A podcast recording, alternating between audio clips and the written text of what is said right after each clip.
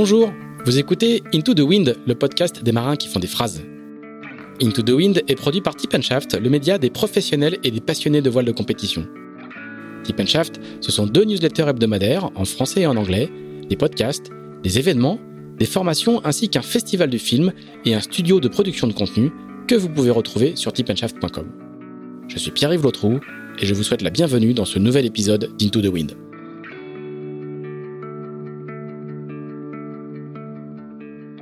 Si vous suivez la voile de compétition, le nom de Paprec vous est forcément familier. Partenaire depuis près de 20 ans de marins engagés dans les plus grandes courses, Paprec est aussi le premier acteur du recyclage en France. L'entreprise n'investit pas dans la voile par hasard, c'est le fruit d'une tradition familiale.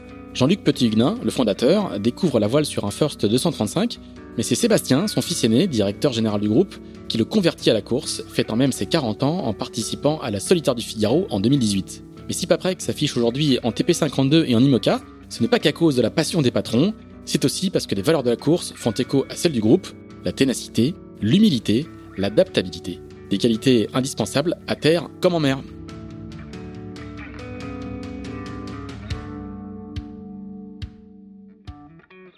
Bonjour euh, Alvaro Babien.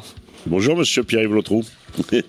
Eh ben écoute, merci beaucoup de nous accueillir euh, à Barneville-Carteret. Euh, J'allais dire tout au bout de la presqu'île Cotentin. non, on est, on est au milieu de la presqu'île du Cotentin. Non, pas au milieu, on est, je dirais, au tiers euh, supérieur. Tiers supérieur. On est plus près de Cherbourg que de On est plus près de Cherbourg que de Granville, voilà.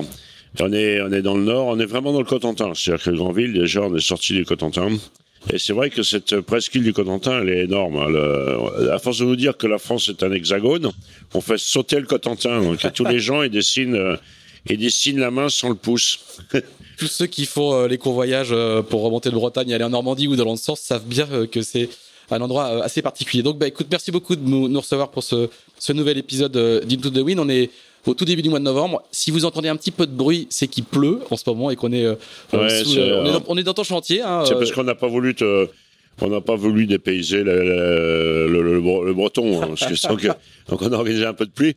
Euh, on, sera peut-être obligé à un moment de déserter, parce que comme c'est un toit en bac acier, euh, il faudrait pas qu'il pleuve trop fort, sinon ça fait trop de bruit. Voilà, mais si, le, petit, le petit crépitement que vous entendez peut-être sur la bande, c'est la pluie qui tombe euh, sur la presqu'île du Cotentin. Écoute, merci beaucoup de nous recevoir. Je pense qu'on va passer un bon petit moment avec toi parce que tu as une longue histoire, tu as beaucoup navigué, tu as beaucoup couru, tu as une très très longue histoire avec les, avec les bateaux de course. Mais avant de parler euh, de tout ce qui s'est passé avant, on va parler de ce qui va bientôt se passer, puisque tu as annoncé tout récemment que tu voulais faire la prochaine Route du Rhum en 2022 sur un, bateau euh, et dans une classe dans laquelle tu n'avais pas encore participé, puisque tu l'as fait en, classe Rome.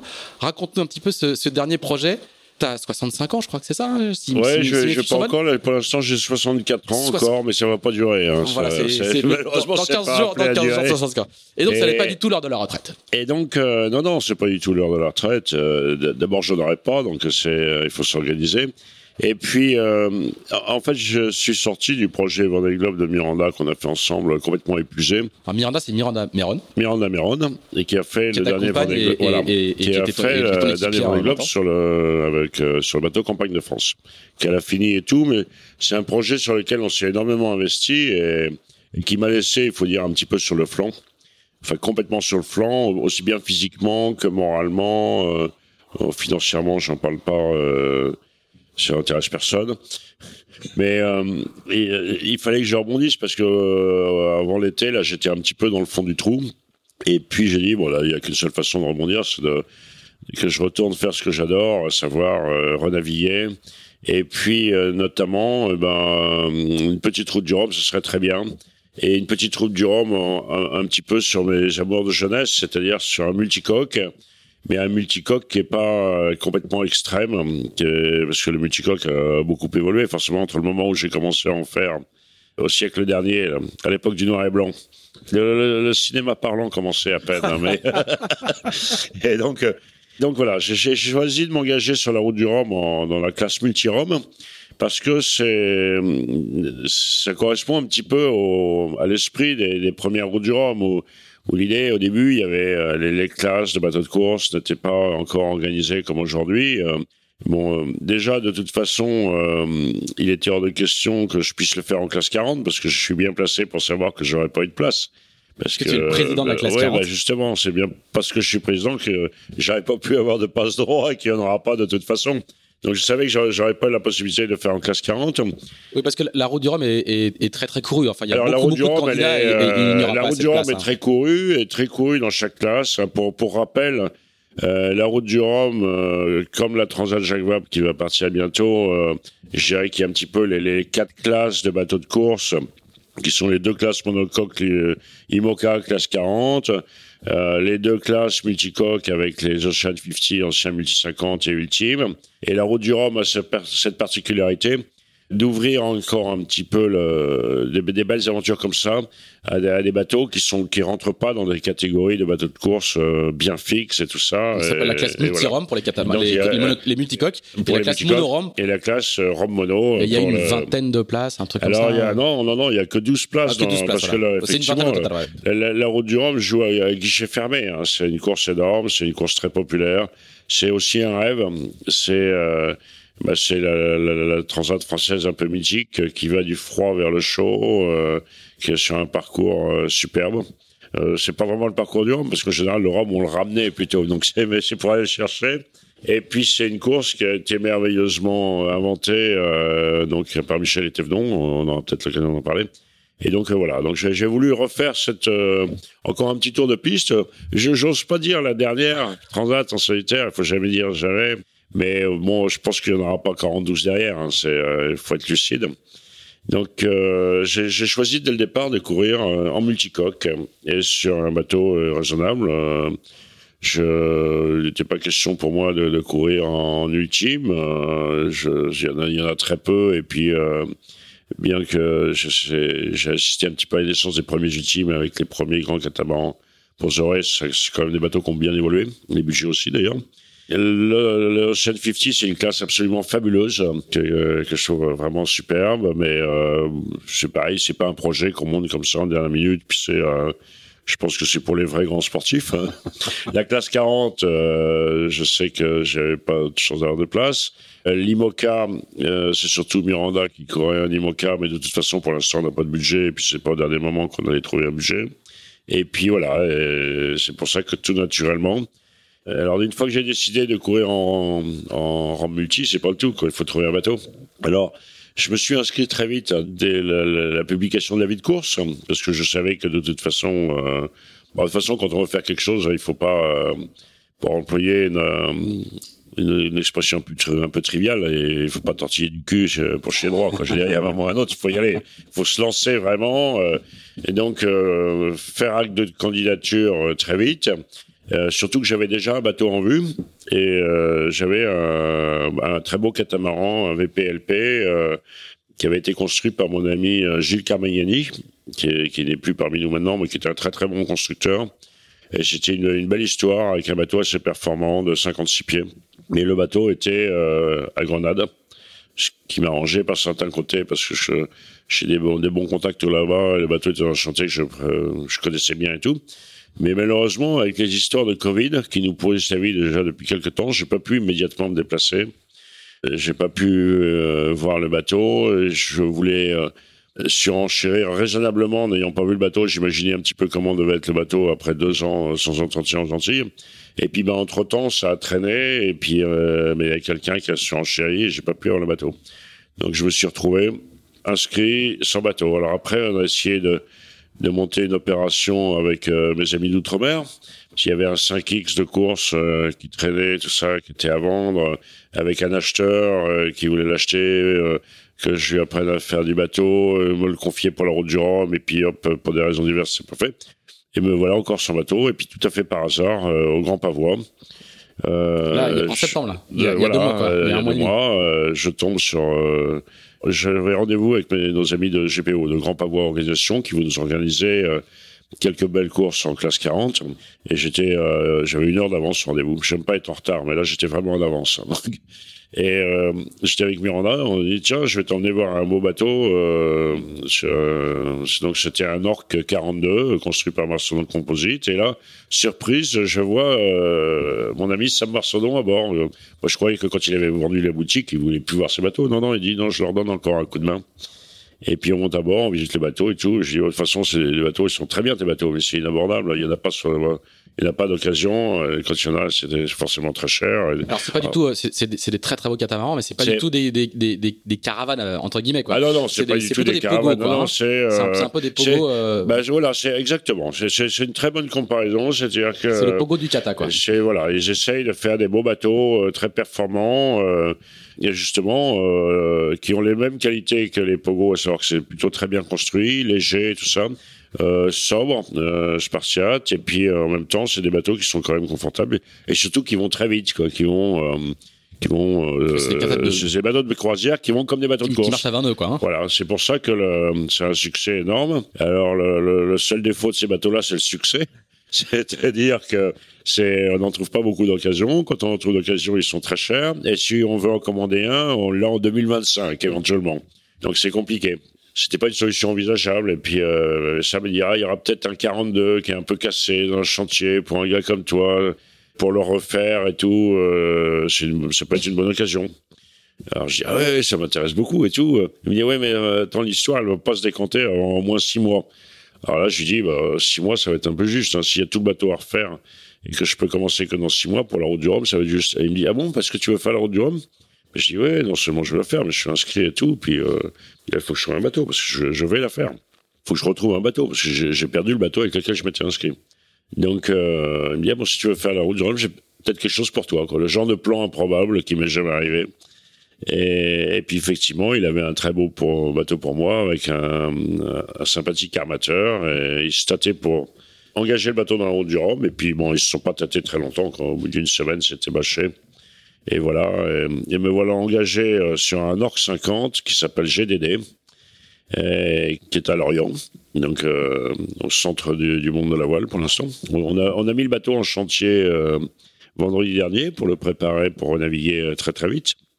Alors ça m'a fait drôle hein, pour la première fois de ma vie. Donc j'étais au Havre pour le départ de Jacques Vabre, c'est la classe 40. Je reçois sur mon téléphone des photos de la sortie de l'eau du bateau, de la mise en chantier et tout. Et pour une fois, c'était pas moi qui mettais les sangles, qui sous la grue, euh, qui est extraordinaire d'avoir une équipe. Je, je, je, découvre à 64 ans le bonheur de pouvoir faire euh, de, la course au large au sein d'une écurie euh, organisée et complémentaire. C'est très agréable. Et du coup, c'est quoi le programme du bateau avant, le, avant la route du Rhum? Alors, le programme du bateau avant la route du Rhum, on va essayer de... Enfin, c'est bien, bien parti, c'est pas qu'on va faire plus que essayer, mais bon, moi, je suis toujours prudent. Euh, c'est euh, on, engage le bateau dans la transat du Rorque. D'accord. Ce qui va me permettre de faire un petit aller La du Rorque, elle part des Canaries. Elle part des Canaries pour aller aux Antilles. Aux Antilles euh, euh départ le 8 janvier. Et donc ça va être parfait, me faire un petit aller-retour euh, de l'Atlantique euh, pour prendre le bateau en main, euh, et du coup faire mes qualifications solitaires de l'autre côté. Et en plus de ça, comme il va y avoir pas mal de sélections, euh, enfin la, sélection va être très dure. Sélection pour, Rome, hein. alors, pour, le, pour la route du Rhum. Bon, il y a la qualification, ça c'est 1200 000 en solitaire et tout. Euh, bon, je dis pas, je dis pas ça c'est facile, mais bon ça c'est à faire, mais c'est relativement euh, facile. Par contre la sélection, elle sera basée sur la date d'inscription à la route du Rhum. Donc là, du, je pense que je coche une bonne case sur euh, le rating du bateau, parce que je pense qu'ils ils veulent pas accepter des bateaux trop lents pour avoir une course intéressante et tout. Donc là, je pense que je coche aussi la bonne case. Autre critère de sélection, le nombre de participations du bateau à des routes du Rhum avant, parce que ça les intéresse d'avoir des bateaux un peu euh, historiques et tout, des bateaux qu'on fait plein de routes du Rhum. En fait, c'est la règle pour Charlie Capel, avec un Capella, euh, qui est, et, mais là, dans, là, je coche pas du tout la, la case parce que le bateau, il a été mis à l'eau au mois de mars de cette année, donc il n'a pas fait de route du Rhum. Et puis enfin, le, nombre de milles en course euh, avec le bateau avant le 31 mars 2022. Euh, et euh, c'est pour ça qu'on fait cette transat. une transat, ça va faire Du coup, on va, on va mettre un paquet de mille euh, d'un coup. Puis tu fais la saison aux Antilles 10 000 Et en plus de ça, euh, le Caribbean 600, un truc comme ça, non? Ouais, c'est ça. C'est pour permettre. Avant, c'était une course. C'est une course qu'on a déjà faite avec le classe 40 et, et qu'on a aussi déjà faite avec. Euh, euh, ah non, c'était l'arc qu'on avait faite avec un Pogo 50, mais enfin, c'est une course qu'on a déjà faite. Euh, et c'est avant c'était au mois de novembre, puis ils ont décidé de repousser un peu la date, ce qui est, ce qui est bien parce que finalement c'est pour permettre aux bateaux, et c'est beaucoup plus euh, bateau de course que, que, que l'arc. Hein.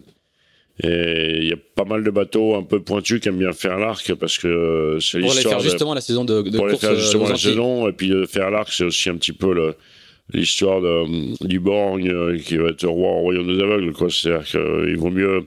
Nous, on n'a pas du tout la prétention de débattre, mais sur le, la Transat du Rohr, qu'on retrouve des modes 70 et trucs comme ça, alors évidemment, ils vont aller deux fois plus vite que alors nous. que l'arc, c'est beaucoup plus croisière. Alors ça, que l'arc, ça, ça, ça. se présente comme un rallye. hein. Il y, a 200 bateaux, mais c'est très croisière et tout. euh, et voilà. Mais c'est ça, c'est un bel événement aussi. Hein, cette espèce de grande transhumance atlantique. euh, on est loin des toutes premières transatlantiques où c'était quelques aventuriers qui traversaient l'Atlantique. Maintenant, il y a Maintenant, c'est le phénomène des, des, des bateaux migrateurs.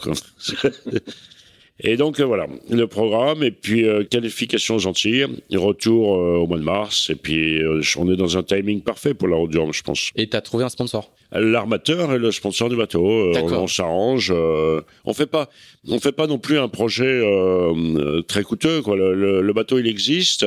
On n'aura pas besoin de- de- d'une armée mexicaine euh, comme équipe technique. On s'arrange entre le skipper, le constructeur, l'armateur. On met les moyens qu'il faut pour que ça marche. Il y a des très belles voiles sur le bateau. S'il faut en faire quelques-unes, on n'aura pas de problème pour les faire. Euh, non, il n'y a, pas de problème de bateau, il n'y a pas de problème d'argent. euh, il peut y avoir que des problèmes de skipper éventuellement maintenant. Ça me met la pression. C'est le projet parfait, quoi. Eh, Exactement. C'est le projet. En tout cas, pour moi, c'est un peu le projet parfait parce que c'est euh, c'est physiquement adapté à ce que je suis. En en termes de plaisir, c'est exactement ce que je re- ce que je recherchais. Et voilà. Et je pense que c'est euh, et toutes les personnes qui tournent autour du projet ont l'air bien sur la même longueur d'onde et tout ça. Et c'est euh, ouais, c'est un très beau projet. Bon. Eh ben, écoute, euh, parfait. Alors, on va voir que. En dans- plus de ça, accessoirement, euh, je pense qu'on va être. euh, ça- il va y avoir une très très belle course dans cette. la route du Rhum, c'est une belle course. Dans chaque classe, il y aura une bagarre énorme et une très belle course. Mais dans la classe, euh, je pense que dans cette histoire de sélection aussi, Oui, ça va resserrer le niveau. de, de- de la part de- des organisateurs du Rhum. Je pense qu'ils vont, au lieu d'espèce de faire un espèce de, de, de- de machin fourre-tout qui ressemble à rien avec les, les classes Rhum, euh, je pense que les organisateurs de du Rhum vont essayer de, de sélectionner un petit peu les, les skippers, les bateaux, de façon à avoir des belles courses dans ces classes-là. Que ce soit pas des classes euh, où, euh, qui veulent pas dire grand-chose. Donc là, je pense qu'on va s'attendre, en tout cas, je connais pas le plateau de, des Romono, mais en Rome multi, euh, on verra ce que sera le, plateau définitif, parce que je pense qu'il doit y avoir euh, une cinquantaine de prétendants pour 12 places. Donc, euh, mais euh, Ça, ça va resserrer le niveau, quoi, voilà, ça va remonter le niveau. Et puis, euh, j'ai des concurrents directs, parce que déjà, a priori, euh, il y, y a des bateaux quasiment identiques aux miens, sister ship, des bateaux sœurs, comme on dit en anglais, avec des, des marins sympathiques qui sont des amis, en plus de ça, des gens comme euh, Gwen Chapalin, Brian Maisonneuve, Louis Escoffier. On a notre ami Bilou qui a annoncé euh, aussi qu'il voulait faire la route du Rhum en, en classe. euh, Sur un autre mer. euh, voilà, c'est en classe euh, Rome multi. Bon, alors lui, j'ai une petite longueur d'avance parce que lui, c'est, c'est, son bateau, il est encore dans les moules et en partie dans les flux de résine bio, mais flux de résine quand même. et donc, mais donc, ça va être vraiment sympathique. Je pense que c'est, euh, I'm looking forward, comme disent les Anglais. Très bien. Alors, on va voir que tous tes projets n'ont pas toujours été comme ça. On va voir surtout que tu as Ouais. eu une infinité de projets, et ça, c'est ça qui va être euh, euh, Mm. extrêmement intéressant euh, à suivre. On va faire le flashback traditionnel de d'Into the Wind en, en repartant euh, en arrière. On va rester en Normandie, parce que tout part de là et, et, Bah, et- et tout, est, tout est resté là, même si tu as beaucoup voyagé. Tout part presque de là, effectivement. euh, Alors, ah, dis-nous juste, euh, parce que on, on va, on, va, on va parler de Mini Transat, de Whitbread, on va parler de presque toutes les courses qui ont, qui ont, qui ont jamais existé. Mais explique-nous comment ça commence, comment euh, le petit euh, euh, qui naît, qui naît, Ouais. qui naît dans, par ici, il, Alors, il- je- il je- la voile. voilà. Alors, la, la- la mer n'est pas loin, mais c'est La pas mer, non, non, c'est sûr que à partir du moment où on est natif de Cherbourg, on est, on est, on est plus euh, prédisposé euh, à s'intéresser au bateau qu'au ski, par exemple. c'est pas évident, même si la montagne du Haut est assez haute, il n'y a pas beaucoup de neige. Et en fait, c'est euh, donc j'ai passé mon enfance à Cherbourg. Et, et curieusement, euh, c'est c'est la mer et les bateaux qui m'ont attiré. C'est pas, c'est-à-dire que moi, je c'est c'est pas la, la course. euh, la, la course est venue vraiment dans un deuxième temps de ma passion. Et, quand je dis la mer et les bateaux, c'est vraiment la mer et les bateaux en général. J'adore les bateaux. Pas que la voile. Les, les, beaux bateaux, pas que la voile. J'adore les bateaux moteurs. Je me suis même amusé en dessiner, en construire un. J'aime bien les cargos. J'aime bien les, grands voiliers, j'en parle même pas. Euh, j'adore les bateaux, j'adore la culture maritime. À peu près tout ce qui flotte et les bateaux de pêche m'intéressent. Euh, les bateaux à passagers m'intéressent, même si je reconnais qu'ils sont pas tous beaux. C'est ça le problème. C'est pour ça que ça m'intéresse d'ailleurs, parce que je me dis toujours qu'il y a quand même moyen d'en faire des beaux. Comme.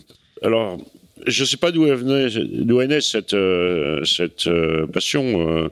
la famille est d'origine normande, mais comme beaucoup de, de Français j'ai de la famille un peu de, de toute origine euh, et tout ça, donc euh, même des, des grands-parents qui étaient du centre de la France, enfin de, vers l'abri. Euh. Il n'y a pas de tradition familiale dans, le, dans, dans la voile. On n'a pas trouvé de tradition. Alors c'est ça justement qui a été un petit peu un peu difficile, c'est qu'il n'y avait aucune tradition maritime spécifique. Je suis pas du tout issu d'une famille qui pratiquait le bateau, même si mon père, en tant que, que, journaliste à la presse de la Manche à Cherbourg, a eu l'occasion de, forcément de, parce qu'à Chabourg tout le monde navigue, donc a eu l'occasion de, de naviguer euh, sur, sur plein de bateaux, des bateaux de l'époque et tout ça.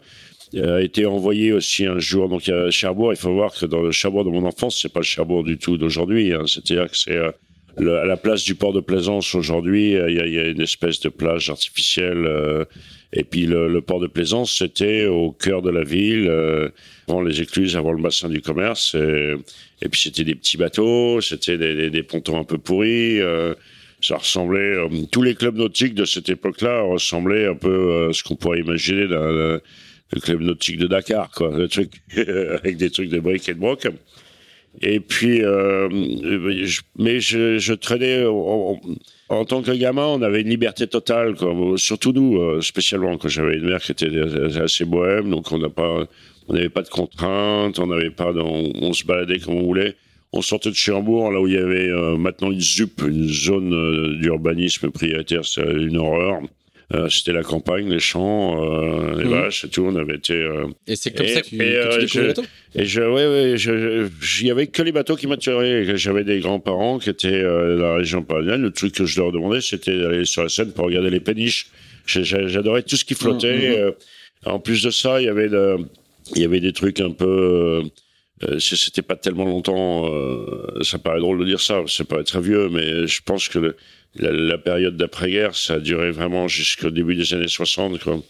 donc il y avait encore pas mal de, vestiges hein, des, combats il y avait encore des barges qui étaient dans le port de Cherbourg euh, et puis c'était le bah, c'était passionnant quoi il y avait des chantiers euh, qui construisaient des chalutiers en bois enfin, c'était génial quoi pour le c'est un univers pour un gamin qui était que de et, je m'intéressais vraiment à ça. Alors je m'intéressais beaucoup à la, technique, à la, construction. J'étais toujours en train de bricoler des trucs, en train de et euh, j'ai toujours su au fond de moi-même que euh, ma vie serait autour du bateau. Je savais pas du tout sous quelle forme, si c'était sous le forme de, de, naviguer à la marine marchande ou de, l'architecture navale ou n'importe quoi, je ne savais pas exactement. La marine marchande, je me suis assez vite euh, rendu compte que je m'étais un peu trompé d'époque. C'est-à-dire que j'arrivais un peu trop tard. C'est-à-dire que moi, je rêvais d'une marine marchande qui euh, qui commençait à plus du tout exister. Euh, je rêvais d'une marine marchande à la, Trump, quoi, les bateaux qui faisaient du, du trumping. Partait, euh, on savait pas où est-ce qu'on donc de, le bourlinguer dans les ports, les histoires dans les rades. J'ai vu que ça tournait plus du tout à ça. Quoi que ça tournait, c'était des pétroliers ou des des porte-containers euh, qui avaient plus de bistrot sur le quai. Que, enfin, je veux dire, donc j'ai assez vite, euh, je me suis vite rendu compte que non, c'était pas, euh, ça allait pas être euh, vers la marine marchande que j'allais m'engager.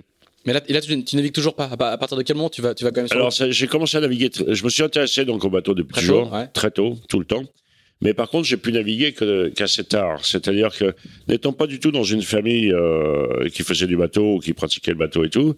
Bon, quand j'étais gamin, j'ai été emmené euh, deux trois fois avec mes parents sur des sur des, des, des bateaux de, de plaisance de Cherbourg parce que forcément on avait des amis et tout ça, mais on pratiquait pas la voile. Quand j'étais, alors évidemment j'étais ravi. Quoi. J'étais euh, de pouvoir naviguer un peu. Mais d'autre part, les écoles de voile dans ma génération euh, n'étaient pas ouvertes euh, avant 11 ans. Parce que déjà, le, les optimistes n'existaient pas encore. C'était pas arrivé. En fait, c'est les gens qui sont arrivés euh, très peu d'années après moi. C'est à partir des gens nés en 57, 58, ils ont pu commencer à pratiquer l'optimisme, mais euh, à moi, ça n'existait pas. Donc l'école de voile, non, c'était pas avant 11 ans, parce que les bateaux, c'était des, des vauriens, des mouches, des 420, donc il fallait les porter. Donc on prenait pas des gamins trop petits, parce qu'ils n'auraient pas pu porter leur ah bateau pour aller naviguer. Donc, euh, donc j'ai commencé comme ça à l'école de voile, finalement, à vraiment naviguer que vers 11 ans. Et évidemment, ça m'emballait. Donc euh, du coup, bah, à 12 ans, j'étais aide moniteur. Et puis après, à 14 ans, j'ai pu passer les trucs être moniteur, et je faisais beaucoup de drivers. Par contre, euh, euh, j'adorais ça, donc on faisait toutes les régates locales. Il y a eu la compétition tout de suite Ouais, euh, en fait, il y a eu la compétition, pas vraiment par l'esprit de compétition, mais c'est parce que naturellement, quand on fait quelque chose, on aime bien le faire. Par exemple, quand on fait du bateau, bah, au bout d'un moment, une fois qu'on a compris comment quand on a compris que c'était un peu comme en politique, c'est-à-dire que si on voulait aller à droite, il fallait pousser la barre à gauche, etc. Donc, euh, dès qu'on a, au bout d'un moment, dès qu'on comprend un peu comment ça marche, on a envie de, de faire mieux marcher.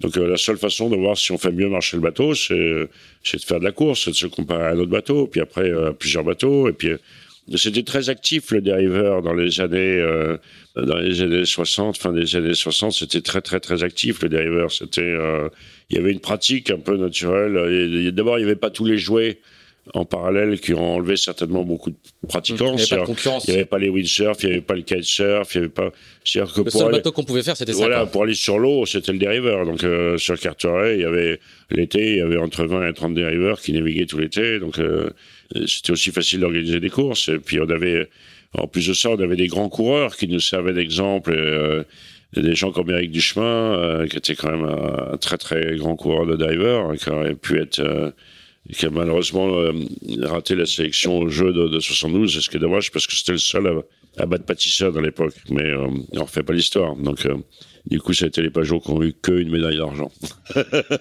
Mais euh, non, il y avait un engouement énorme. Donc, très vite, du driver et de la course en driver. Mais le problème, c'est que la course en driver, comme nos parents euh, suivaient pas et qu'il n'y avait pas du tout la structure dans les clubs, ben, on faisait les courses, puis on était sélectionné pour tout mais on pouvait aller nulle part. Je me souviens, j'étais mes premiers rapports avec la Fédération française de voile était, ça avait été, on trouvait ça un peu bizarre qu'on s'était fait engueuler parce qu'on avait été sélectionné pour les, championnats d'Europe en Tchécoslovaquie, mais on n'y était pas allé. Mais c'était gentil. Comment tu veux y aller à 14 ans, tu vois c'était sur quel support du coup C'était en vrai En 420. En 420. mais euh, donc. Euh, quand tu dis on, c'était qui? Avec, euh, je courais pas mal. C'est amusant et notamment il y a un gars qu'on retrouve dans le milieu voile aujourd'hui qui est qui a commencé la voile aussi à Carteret, qui est un ami d'enfance extraordinaire, qui s'appelle Olivier Emery. D'accord. Qui est le patron de Trimaran, qui fait des images virtuelles qu'on retrouve souvent sur les cartographies. Sur les cartographies, et et qui, euh, qui, a commencé la voile à Carteret et qui, est un passionné de voile aussi. Bon, après, il a fait plein d'autres choses.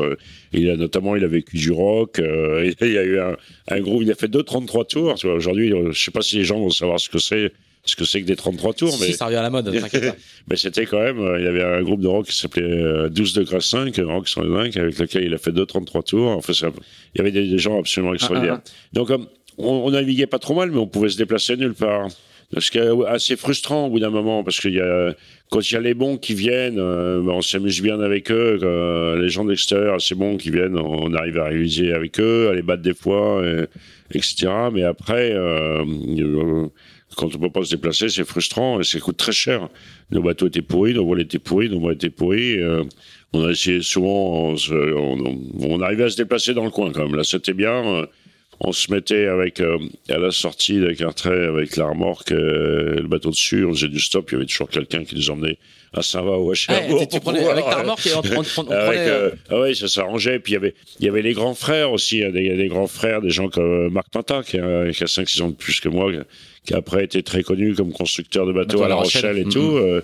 mais c'est pareil, il est de Carteret, il est, et c'était, il y avait une très bonne ambiance. Quoi. Mais on arrivait à se déplacer localement mais pas euh, pas pour les grandes courses. Donc c'est assez frustrant. Quoi. Donc c'était et par contre à côté de ça, le, eh ben le, le, le, large, la course au large, c'était très facile. C'était très facile.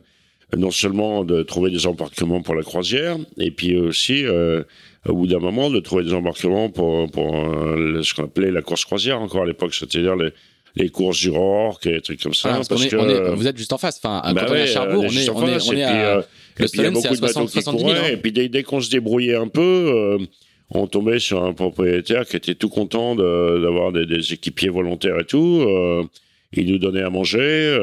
S'il fallait se déplacer et éventuellement il nous payait un billet de train. Euh, donc on était euh, nourris, euh, pas blanchis parce que il y avait pas vraiment de, de fringues de bateau à l'époque. mais mais voilà, disons que la course au large était quelque chose d'incroyablement abordable.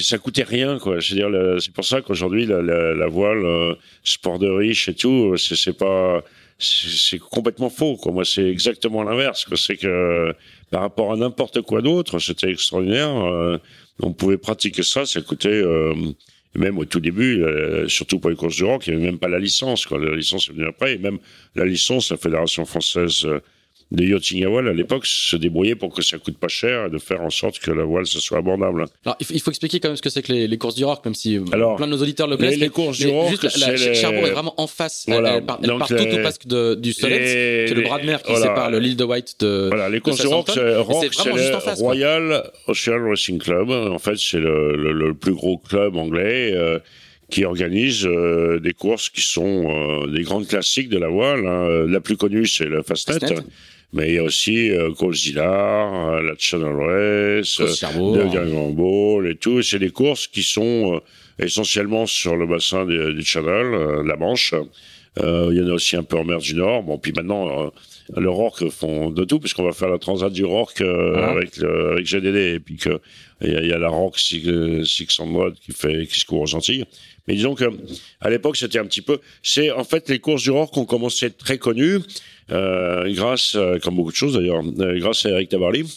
Euh, notamment quand euh, Penduc 3 a fait la razzia complète sur toutes les courses d'or, il y avait que ça, je veux dire, dans, dans les courses en équipage, euh, dans les années 60 et tout début des années 70, il y avait que ça. C'est et les, les, courses au large en équipage, c'est arrivé euh, euh, un petit peu après ça. La première Windbread, euh, ça remonte à 73. Mmh. Donc, euh, Mais ce que je veux dire, c'est qu'aussi en, en, en, Normandie, ça, ça structure le, le, paysage de la course au large normand parce que c'est vraiment tout près. Quoi. Oui, et puis il y a un autre phénomène aussi à, à Cherbourg qui est, qui est, très très très particulier à Cherbourg.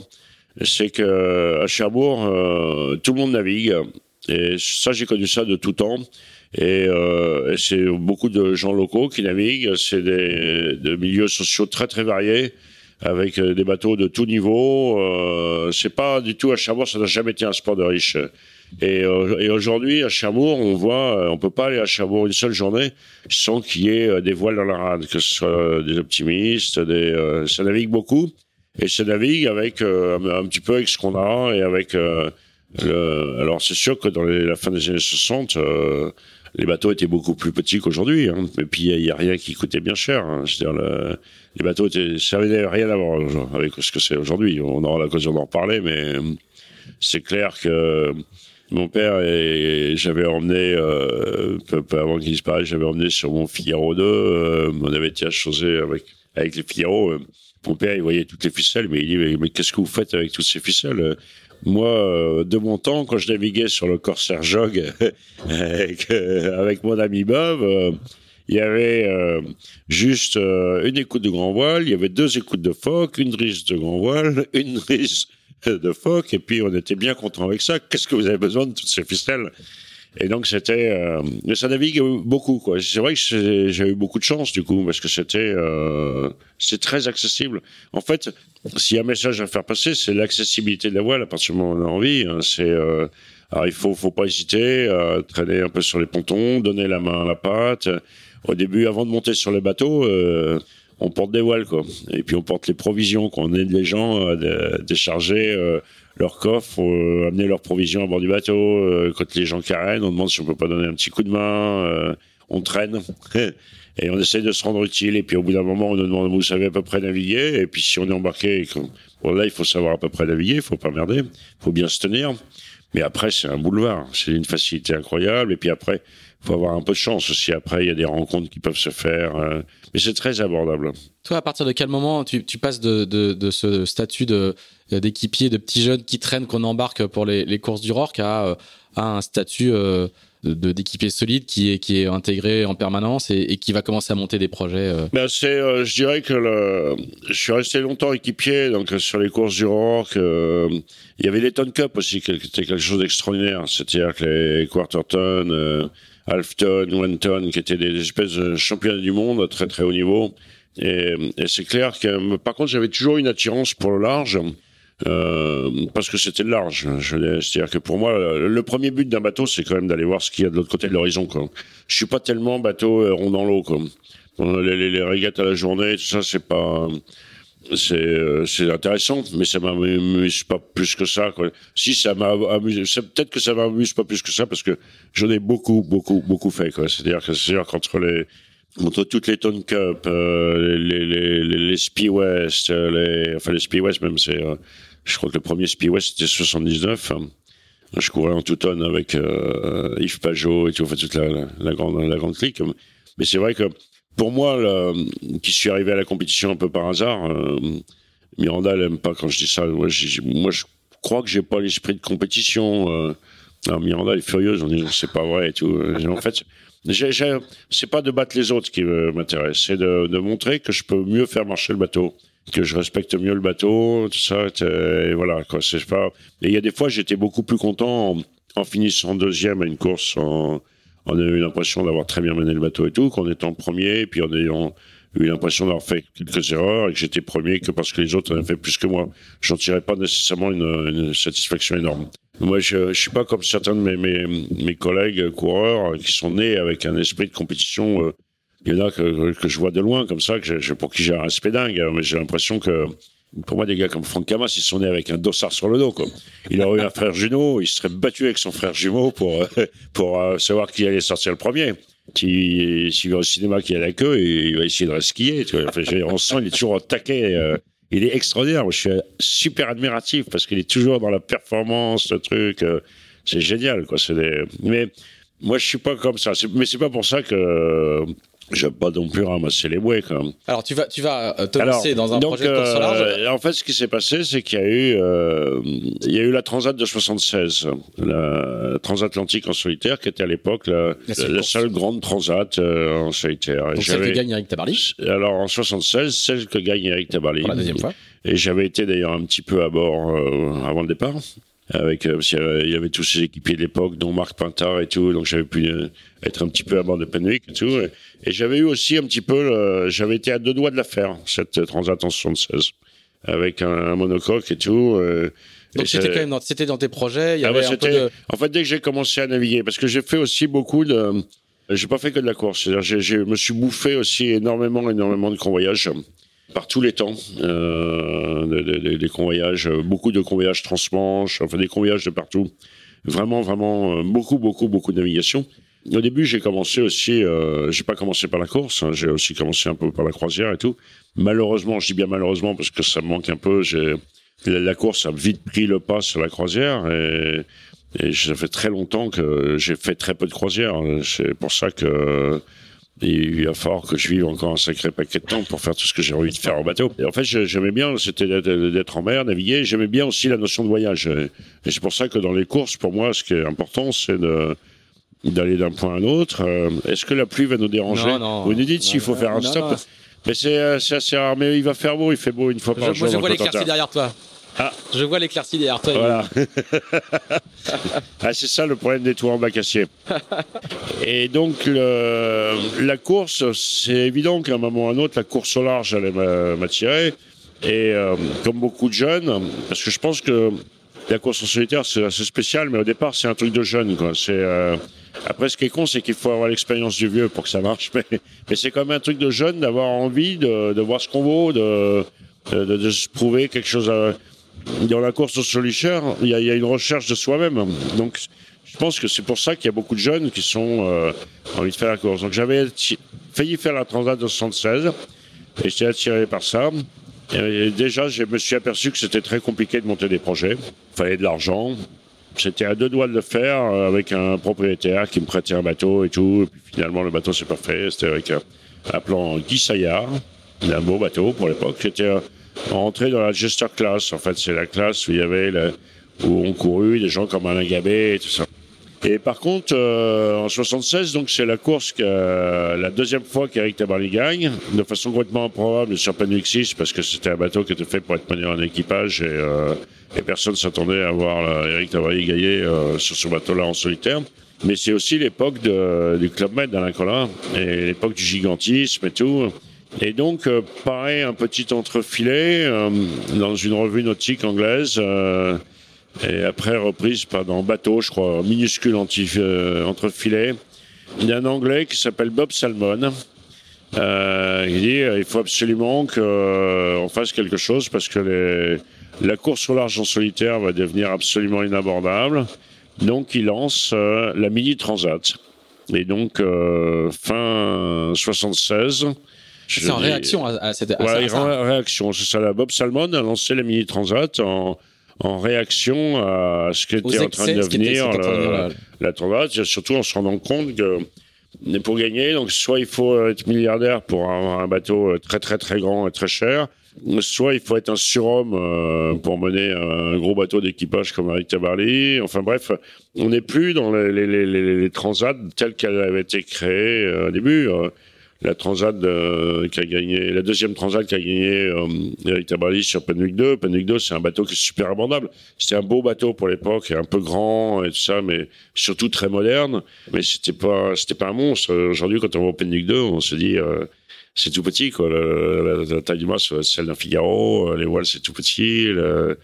donc Bob Salmon a dit, euh, bon, il faut que la course sur large reste abordable. Donc il a créé la Mini Transat, ce qui était une aventure extraordinaire.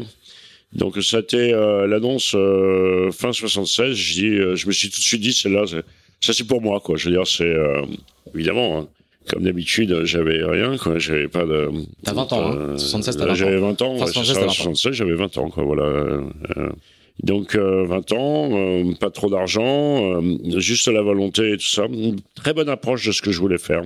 J'étais techniquement et tout, j'avais parfaitement. J'ai pas pu faire malheureusement ce que j'ai voulu faire, mais j'étais très clair parce que je me suis toujours, euh, je me suis toujours intéressé en fait telle course, tel outil pour quel. J'ai toujours fait la relation entre entre la course et puis euh, les objectifs euh, techniques qu'il fallait atteindre pour pouvoir y participer dans des bonnes conditions.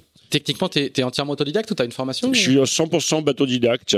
Malheureusement, en fait, euh, l'école s'est très très bien passé à l'école primaire quand on il faut apprendre à lire, écrire et tout ça. Euh, j'étais, ça m'a passionné, j'adorais ça. C'était encore à l'époque, euh, l'ancien temps, c'était avant, avant 68, donc il y avait encore les remises des prix, donc j'avais toujours le tableau d'honneur, j'avais même le prix d'excellence et tout. Après, quand je suis rentré dans, en secondaire, ça s'est gâté parce que ça s'est gâté parce que je comprenais pas trop ce qu'on me demandait. Euh, je m'ennuyais fortement. Euh, et puis surtout, euh, l'école me prenait trop de temps. Quoi. Moi, c'est euh, j'avais plein de trucs à faire. J'avais des maquettes à construire, j'avais bricolé, j'avais plein de trucs à apprendre, j'avais des bouquins à lire, j'avais des l'école. Euh, c'est un peu un apprentissage au travail, euh, dans, dans, mais au travail dans le mauvais sens du terme. Quoi. Donc euh, le travail, c'est enfin le travail idiot, quoi, sans passion, sans rien, c'est c'est juste bon pour les gens qui ont rien à foutre quoi. cest moi je suis bien trop occupé, j'étais bien trop occupé voilà pour pour, aller à pour, pour me passionner pour l'école quoi. Je veux dire le j'ai trouvé ça très très ennuyeux.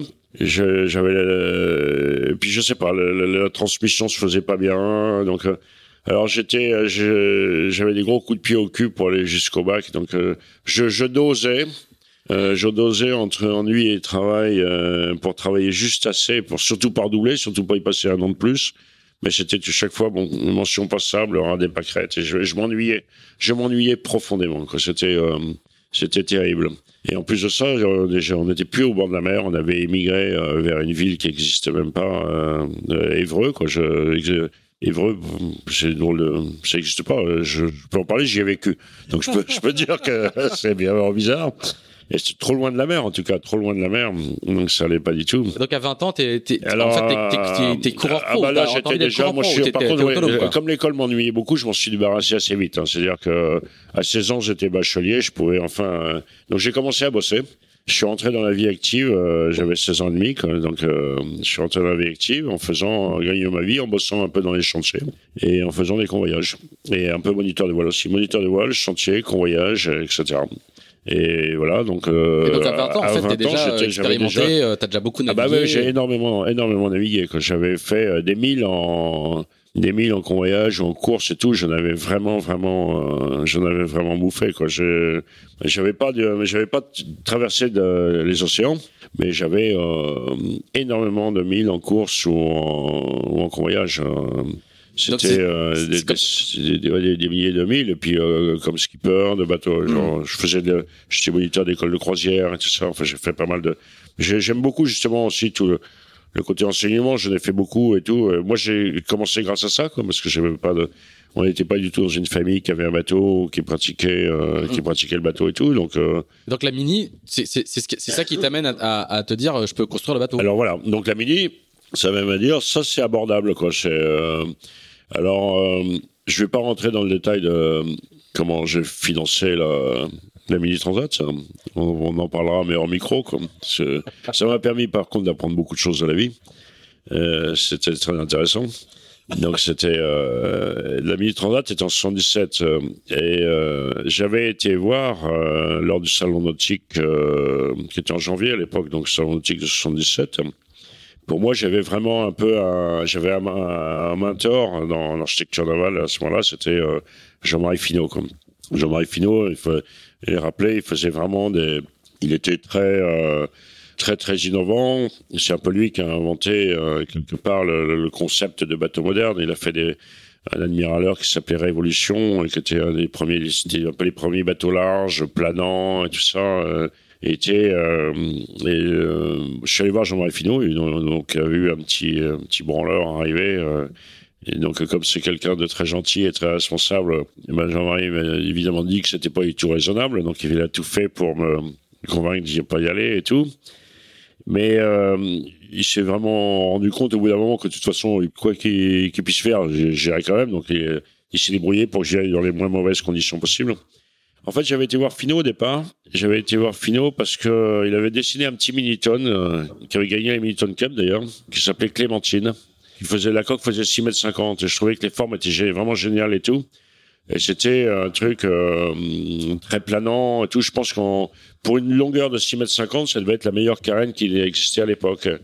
Et moi, je me suis dit, je vais essayer d'aller le voir. J'ai demandé si je peux utiliser le moule des clémentines et j'avais déjà une idée de changer euh, toutes les superstructures euh, du bateau. C'était comme c'était un mini-tonne assez bas de frambord, de faire un pont à tug, c'est-à-dire avoir un, livet cassé, un peu comme, le, bah, comme sur, sur, les classes 40 aujourd'hui, les Jimonka et tout, de façon à relever un petit peu le pont, parce que j'avais quand même l'idée qu'on se lançait dans cette aventure-là, Atlantique en solitaire en 6 mètres 50, tout le monde concevait et construisait son bateau comme s'il allait chavirer. Euh, ça faisait partie.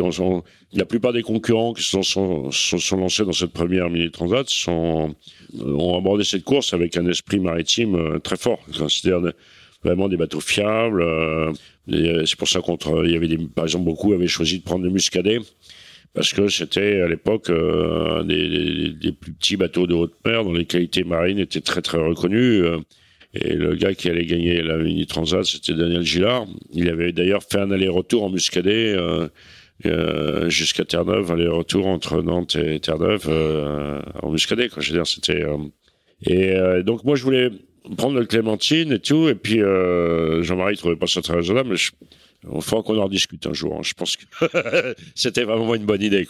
L'ironie de l'histoire, c'est que derrière, euh, il y aura une génération de prototypes Finocom qui vont remporter plein de mini transat. Et hein. alors, et par contre, justement, euh, le prototype, euh, ce qu'allait devenir le prototype Fino et puis après Finoconque, existait en fait, était en train de naître parce qu'il y avait un navigateur de l'époque qui était très très très connu, qui était un vieux commandant de, de bord Air France qui s'appelle Ivo Livo, qui était qui avait fait la transat en solitaire en 76 justement, euh, ça devait être sa deuxième transat en solitaire, euh, qui était le navigateur euh, d'Olivier de Kersauzon pendant qu'Olivier de Kersauzon faisait son la clipper euh, le, tour du monde sur Critère 2 et euh, il voulait faire la mini transat il avait demandé à Finot de, de dessiner un bateau. Donc moi je, encore quelque part dans les papiers. Le, le plan de ce plan Finot dont l'évolution est devenir après les Finocons qui ont gagné. Euh, et donc l'idée, c'est que euh, Livo, il devait, euh, on devait en construire. À ce moment-là, on en aurait construit deux. Et puis après, bah, Livo, en fait, il est, bah, il s'est un petit peu dégonflé sur ce projet-là, donc du coup, il n'y a pas eu de truc. Et c'est pour ça que, quand Jean-Marie il a dit qu'il fallait vraiment que, il a, il a compris qu'il fallait absolument que je parte, euh, c'est Jean-Marie Fignot qui a eu l'idée d'utiliser euh, le moule de rêve de mer pour pouvoir construire le, mon bateau là-dedans. D'accord. Et parce que le rêve de mer était défini comme le plus petit bateau performant de, de, de, de course en haute mer. C'était le rêve de mer était un, un, petit frère de l'écume de mer, qui était un bateau qui gagnait toutes les courses sur large à l'époque, euh, avec des, des, skippers célèbres, notamment comme Laurent Cordel, euh, Jean-Marie Finot lui-même. Et donc Jean-Marie m'a aidé. Euh, les, alors les, il faut voir que tout ça, c'était le temps passé. Quoi. Et donc je me suis retrouvé à Chartres parce que l'écume de mer à l'origine était construit par le chantier Mala et puis ils voulaient plus le construire. Donc c'était une boîte de stratifiés euh, qui avait récupéré les moules et par les hasards les moules étaient arrivés à Chartres. Donc je suis allé à Chartres au mois d'avril pour les départs qui étaient en septembre pour aller construire ma coque. Un peu chaud le timing Ouais, mais à l'époque, c'était euh, d'abord quand on est jeune, rien fait peur, et puis c'était euh, tous les timings et tout étaient, étaient chauds quoi. Il faut, il faut relire les parce que les bateaux étaient simples aussi. Et puis, euh, et puis c'était, euh, c'était, il faut relire tous les bouquins. La, la, la Transat de 68, euh, que ce soit euh, Pennuc 4 comme euh, le RAF d'Alain Lixman, les, les, les, projets pouvaient commencer que très tard, parce qu'en plus de ça, le, bah, il fallait convaincre des gens et tout. Tous les projets se faisaient tard et tout. Mais il y avait aussi une puissance de... La société était réellement différente au niveau du travail il y avait une puissance de travail générale qui était, il y avait de la productivité. On n'est pas là pour faire de la politique, mais je veux dire, il y avait vraiment, vraiment des gens qui travaillaient vite, bien, beaucoup. Et c'est sûr qu'aujourd'hui, de construire des bateaux, surtout compliqués comme ils sont avec euh, avec la semaine des 35 heures, c'est pas facile. Quoi. On n'était pas du tout dans les mêmes. Euh, c'est pas le même contexte. Mais bien pire que nous. Hein. Moi, j'ai au sujet des projets qui commencent tard. Euh, bon, je, je, ferai une petite digression tout à l'heure qu'il faudra me demander de, de faire parce que c'est très très instructif par rapport à nos projets justement sur le sujet des grands voiliers. Il y, y, a des choses très très intéressantes à dire et qui, qui peuvent aussi servir pour, pour nos projets jours. Donc ah. effectivement, c'était tard pour la Mini Transat. Mais, mais, du coup, ce que, ce que tu l'as pas encore c'est que tu vas mettre la main à la pâte. C'est toi qui ah vas bah, C'est moi qui vais tout faire. Oui, parce que des, des... Donc ça, c'est ta première construction. Euh, oui, c'est ma première construction d'un vrai bateau en grand. Quoi. Avant, j'ai fait. Ah, j'ai quand même bricolé euh, nos, nos dériveurs et tout. On les, euh, on les reconstruisait en grande partie nous-mêmes, hein, parce que ouais, on avait. Euh, on n'achetait pas des trucs, on achetait les trucs qu'on pouvait s'acheter, quoi. Donc c'était en général euh, souvent on nous les donnait presque. Hein. Donc euh, il y avait du boulot derrière. Donc euh, en fait les mains dans le stratifié, j'ai commencé à les mettre euh, dès 12-13 ans, j'ai ah. commencé à, à, manier la résine et tout pour. Mais, pour là, là c'est la première là, construction intégrale. Là c'est la première construction intégrale. Et tu, tu finances comment? Alors, bah je. Ah oui, non, tu m'as dit que ouais, c'était off. De... Donc je le saurai à la pause tout à l'heure. C'est un peu délicat, ouais. Je veux dire, okay. c'est un peu délicat. J'ai financé. Euh, bon, j'ai j'ai pas réussi à tout financer. J'ai sorti quand même avec quelques dettes, mais euh, j'avais un peu d'argent pour aller okay. au bout du projet. Comme. En, en, tout cas, au bout du projet, dans les conditions, euh, c'est-à-dire en construisant le bateau moi-même, en me faisant donner presque tout, parce que c'était une époque aussi fantastique. Hein, le, c'était des projets qui généraient un enthousiasme dingue parce que c'était exceptionnel un gamin de 12 ans, euh, de 20 ans qui, qui veut euh, traverser l'Atlantique en solitaire. Déjà, quelqu'un tout court qui veut traverser l'Atlantique en oui, solitaire, c'était pas courant. Ouais. C'était pas courant. Aujourd'hui, c'est sûr que. Et puis Tabarly avait, avait fait bah, exploser bah, le truc. Ouais, c'est ça. Tabarly, c'était. Un, an avant, il avait. Il avait... Euh, voilà, il y avait. Euh, et puis, de, en fait, Tabarly, il a commencé à planter la graine dès 64. Hein, mm-hmm. Mais 76, 76, on change de dimension. Ah bah, 76, on change de dimension. parce les Champs-Élysées. Voilà, mais 64, il y avait quand même la reconnaissance avec la Légion d'honneur, euh, général de Gaulle et tout ça. -hmm.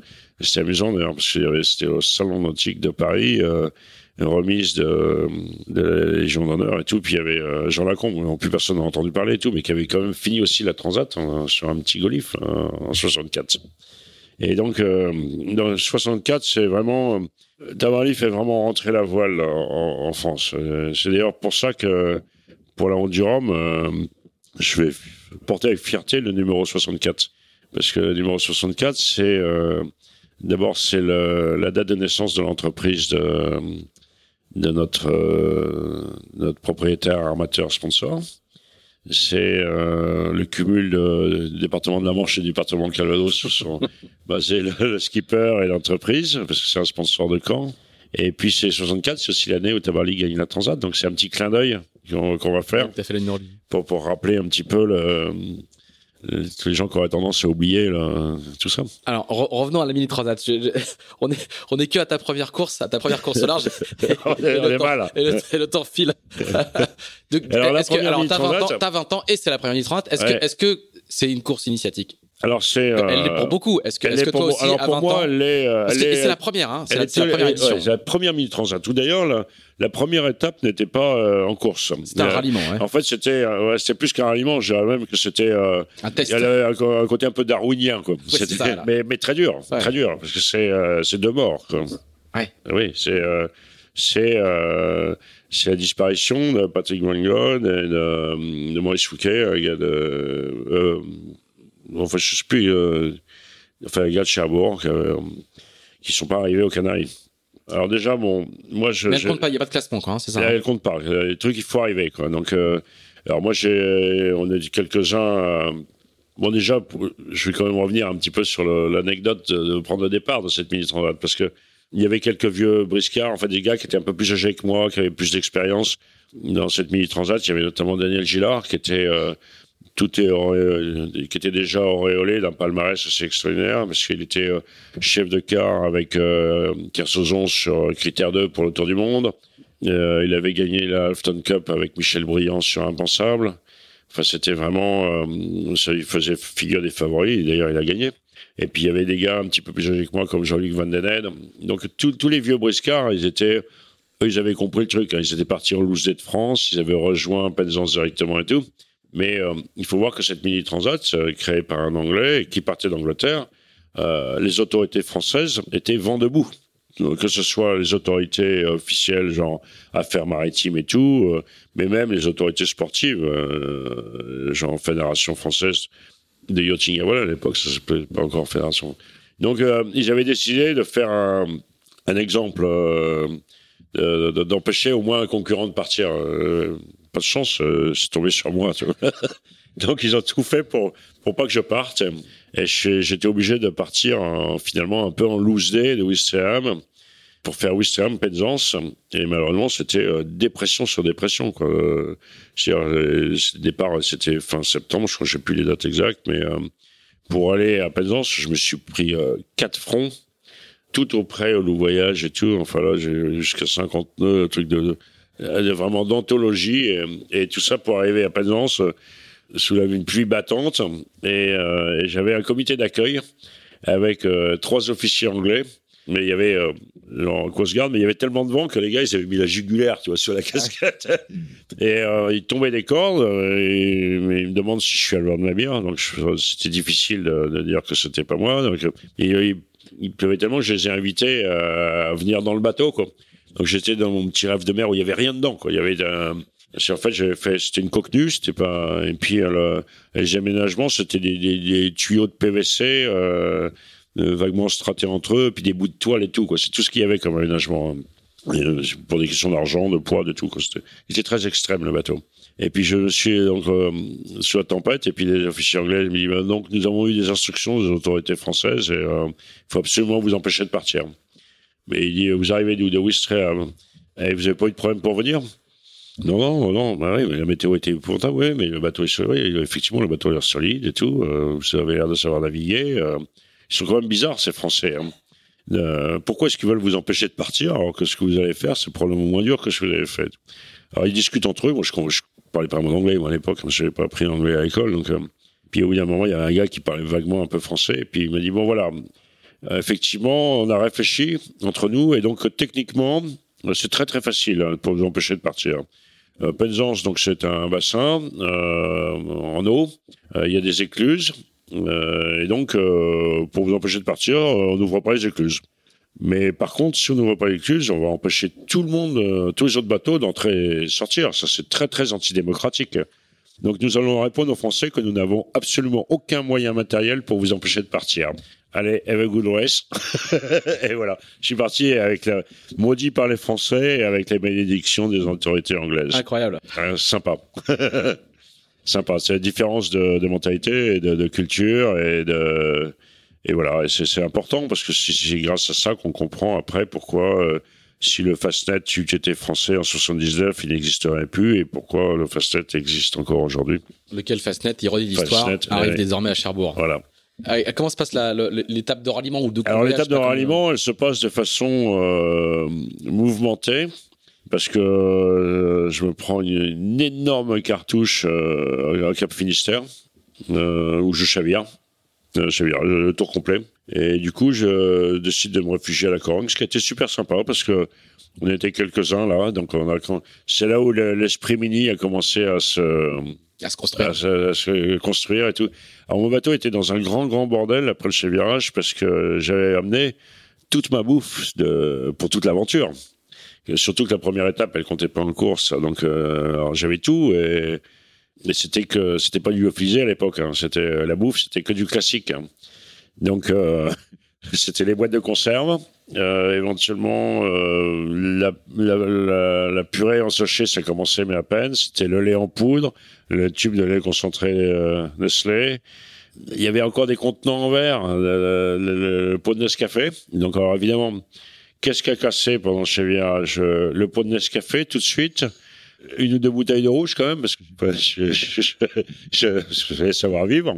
Et, euh, et c'était et en plus de ça, il y avait un petit peu d'eau quand on rentrait pendant que je. Donc euh, les boîtes de conserve ont très vite duré et j'ai perdu toutes les étiquettes parce que j'étais parti complètement à la bourre, donc je n'avais pas enlevé les étiquettes et pour marquer au feutre euh, et vernir les boîtes de conserve qu'on a fait après. Euh, donc après, euh, bah pendant le reste de la course, c'était la surprise. Je savais pas ce que je mangeais.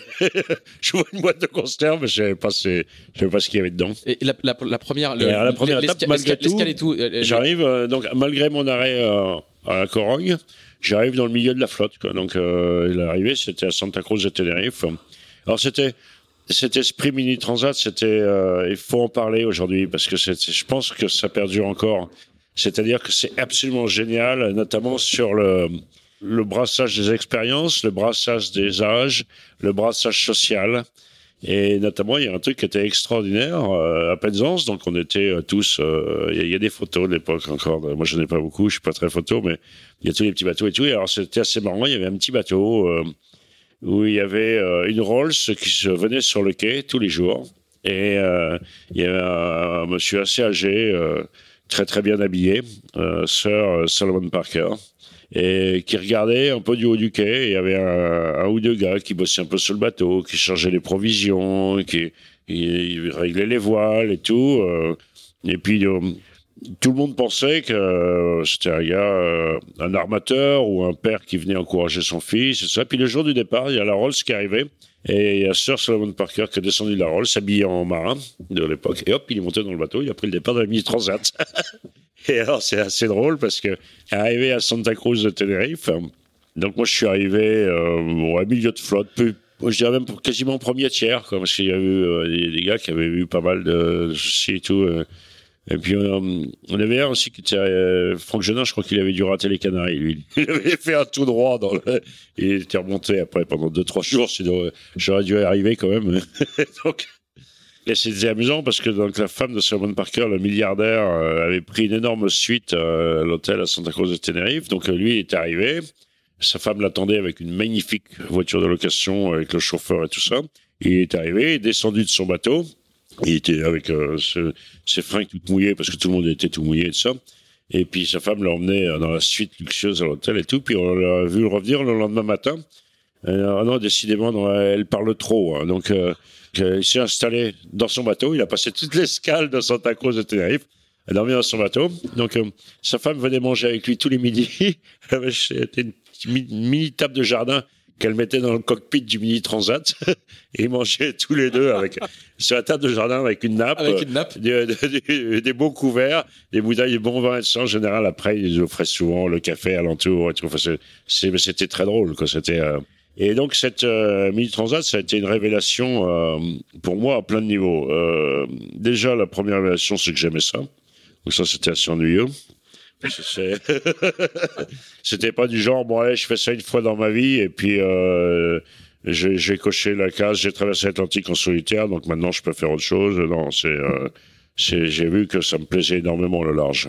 Ça me plaisait énormément, surtout que j'adorais barrer. Donc euh, les pilotes marchaient mal, donc je passais des heures, des heures là-bas. C'était une grande découverte à tous les niveaux. C'était, c'était aussi c'est quelque chose qu'il faut dire. Je, je, dis aux coureurs, parce que des fois je vois des coureurs, c'est triste, ils voyagent comme des valises. C'est-à-dire qu'ils montent dans le bateau avant le départ, ils franchissent la ligne d'arrivée, les préparateurs montent à bord, ils sautent dans leur avion pour retourner voir maman et tout. Ils arrivent à l'autre bout du monde, ils voient rien, ils découvrent pas, ils restent pas et tout. Alors que moi, la première fois de ma vie que je suis allé aux Antilles, c'est par la Minute Transat. Donc c'était dément, quoi. C'était déjà la nuit d'avant d'arriver, il y a toutes les odeurs de la terre, il y a tout ça. C'est dingue, quoi. J'ai traversé l'Atlantique à la voile. J'arrive aux Antilles, tu as l'impression que tu découvres le, les, les, Antilles, bah ouais, exactement. Et puis j'ai eu la chance de tous les endroits les plus significatifs du monde où j'y suis arrivé pareil à la voile. Je suis arrivé à Cape Town à la voile. J'ai vu la montagne de la table début de, longtemps à l'avance. Euh, la mini transat, justement, le, surtout bon, il n'y avait pas euh, la première étape. En plus, j'avais fait à l'estime, j'avais pas de montre, parce que, donc ça, je pouvais faire que des méridiennes, mais alors, bon, heureusement, j'étais bon en estime parce que dans le coin, on apprend à bien naviguer. Euh, mais donc, j'étais arrivé nickel et tout ça. Euh, mais je me souviens, j'avais vu euh, le haut du pic du Tide euh, euh, la, veille de, l'arrivée, le, le, volcan de Tenerife, c'était extraordinaire. Donc il y avait le côté voyage et puis les Antilles, la fin des années 70, c'est pas du tout les Antilles d'aujourd'hui. C'est-à-dire qu'il y avait rien, il y avait pas de port, il y avait pas de marina. Le seul spot qu'il y avait, c'était Antigua. Et Antigua, ça avait très, ça avait pas changé depuis les années 50 et ça, ça a été refité dans les années, milieu des années 50. C'était le site de Nelson mais il n'y avait pas de changements fondamentaux par rapport à l'époque de Nelson. Il n'y avait pas des, il n'y avait pas des aménagements de pontons, de machin et tout. Enfin, c'était un site qui était, euh, pour moi, j'arrivais là, c'était magique. Alors, complètement magique. Et en plus de ça, j'étais pas mal placé, quoi. C'était, euh, j'étais, euh, troisième, hein? Voilà, je suis arrivé troisième. Euh, j'ai vu Javorski qui m'a doublé la veille de l'arrivée. Parce qu'il avait un bateau qui était quand même beaucoup plus rapide que moi. Donc, euh, il m'a passé la veille de l'arrivée. J'étais troisième et juste derrière moi, bah, il y a mon ami Jean-Luc euh, Van VDH, qui, qui arrivait, euh, avec qui on était déjà devenus très très copains. Euh, j'ai pas eu le temps de connaître grand monde. À, en fait, à Penzance, j'ai connu personne parce que j'étais vraiment à la bourre, j'étais arrivé un peu tard, j'étais un peu timide, donc euh, euh, c'est vraiment à l'escale de Tenerife qu'on a commencé à bien se connaître. Comme. Et du coup, le, la, la mini, te change de statut entre guillemets quoi. C'est-à-dire que ben, jusque là l'équipier. Euh... Oui non parce que si tu veux. Parce que derrière ça enchaîne direct. J'ai pas eu ouais j'ai pas eu l'impression que alors la mini en fait donne euh, c'est un peu d'examen de passage mais je dis pas que mais, mais, mais pas de je sais pas si c'est la mini qui m'a changé de statut parce que la mini d'ailleurs comme c'était la première ça a mis un petit peu de temps avant d'être une course vraiment reconnue et tout ça. Il a fallu plusieurs éditions. Euh, bon, avant, c'est vrai que les gars étaient un peu quand ils se rendaient compte du truc, ils étaient un peu admiratifs, mais c'était aussi un peu double tranchant et tout. Heureusement que c'est euh, des coureurs de très très haut niveau qui ont gagné euh, et qui ont fait second c'est que Daniel Gillard, il avait été reconnu, il avait un palmarès hein. énorme, qui, gagne. Et Jaworski, il avait fait euh, la Transat en solitaire en 76 juste avant. Il a fait une place extraordinaire de, je crois qu'il avait été troisième, un truc comme ça, sur un petit monocole Enfin, c'était, euh, c'était vraiment un dieu de. Mais dans le tout petit milieu de l'époque, qui, qui, est vraiment pas très grand, d'avoir fait ça, ça, ça, ça, change un peu la donne. Les gens étaient un peu impressionnés, mais, mais je, enfin, je sais pas. Moi, j'ai pas eu l'impression. Après, ça a plus été des des rencontres. Euh, euh, disons que moi, j'étais, c'était plus pour moi que c'était un bon examen de passage. Voilà, euh, je suis capable de le faire. je suis capable de monter un projet, d'aller au bout, de construire un bateau s'il faut. Bon, ça, j'aurais bien aimé. Après, malheureusement, j'ai un peu trop souvent été obligé de construire un bateau. mais, mais, bref. Par contre, oui, c'est vrai que ça donnait un petit peu. Là où ça donnait un petit peu un statut, c'est vraiment de, d'asseoir ma, ma réputation en tant que navigateur. C'est parce que navigateur à l'époque, c'est navigateur à l'époque, c'était aussi un petit peu différent de d'aujourd'hui. Le rôle du navigateur, c'est de savoir euh, essentiellement où on va, la stratégie de ça. Mais le rôle du navigateur au début, c'était quand même le premier rôle, c'était de savoir où on était avant de savoir où on allait. Quoi. Et c'est vrai que d'être un bon navigateur, déjà, ça aide après, une fois que le, le, problème de savoir où on est est 100% résolu, ça aide quand même à savoir, avoir la tête libre pour savoir où on va. Et, donc l'année d'après euh, Et alors après, bah, ça a été des enchaînements incroyables. Dès l'année d'après, tu fais la. Après ça, non. après, je, donc je ramène le, le, bateau, euh, je ramène pas gros, ça coûtait pas cher et tout. Et euh, juste après, euh, et l'arrivée de la deuxième Whitbread. Donc, euh, je dis, tiens, euh, je vais aller faire un tour à Portsmouth parce que c'est juste en face et tout. Mais c'est là, où, encore une fois de plus, je dis que c'est super abordable et tout. Je dis, tiens, euh, pour accéder un peu au gros bateau, euh, je vais essayer de trouver un embarquement sur un bateau pour le, un bateau qui rentre de Portsmouth en France pour découvrir un peu les gros bateaux, découvrir le milieu de la course au large et tout. Parce que j'étais dans le milieu de la course au large, mais du Rorque et tout, des propriétaires et tout ça, dans le milieu des Ton Cup. Euh, euh, j'étais pas encore dans dans le milieu des, des, des, des, très hauts. Je rentrais pas encore dans les gens connus, dans les très bons et tout. Donc, je voulais absolument approcher des bons, approcher des gars avec qui je pourrais apprendre, approcher des gros bateaux et tout. Euh, parce qu'une fois que j'ai fait ma mini transat, mon objectif il était clair. Quoi. Je veux dire, euh, ma, ma, prochaine course, ce sera la Windman.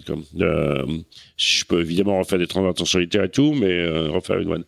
Donc, j'ai été à l'arrivée de la Windman et puis là, bah, ça s'est c'est enchaîné. J'ai connu des gens euh, qui m'ont accueilli de façon incroyable, et notamment je suis tombé sur euh, Ruby, Bernard Rubinstein, qui était sur euh, Neptune à ce moment-là. Donc je suis rentré avec eux de Neptune, et de Neptune, ils ramenaient le bateau d'Auville, donc c'est pas la grande traversée, mais j'ai fait avec eux Portsmouth d'Auville, la croisière du siècle, mais ça m'a permis de connaître donc Bernard Rubinstein, Paul Ayas, qui était un jeune équipier, qui est devenu après un des fidèles équipiers de Marc Pajot, euh, Bernard Negui, évidemment, qu'est-ce qu'il y avait encore Il y avait aussi, ah, j'ai plus la mémoire des noms, mais un gars avec qui j'ai couru, Jacques Abel, un gars avec qui j'ai couru que j'ai retrouvé juste après la semaine de La Rochelle. Parce que mon but, c'était, après j'ai dit, bon voilà, pour entrer dans les grands, euh, j'avais pas le permis encore, donc euh, je me déplaçais en stop et tout. Puis hein j'arrivais, j'avais pas de, j'arrivais pas de, j'étais pas majeur à l'époque, exact.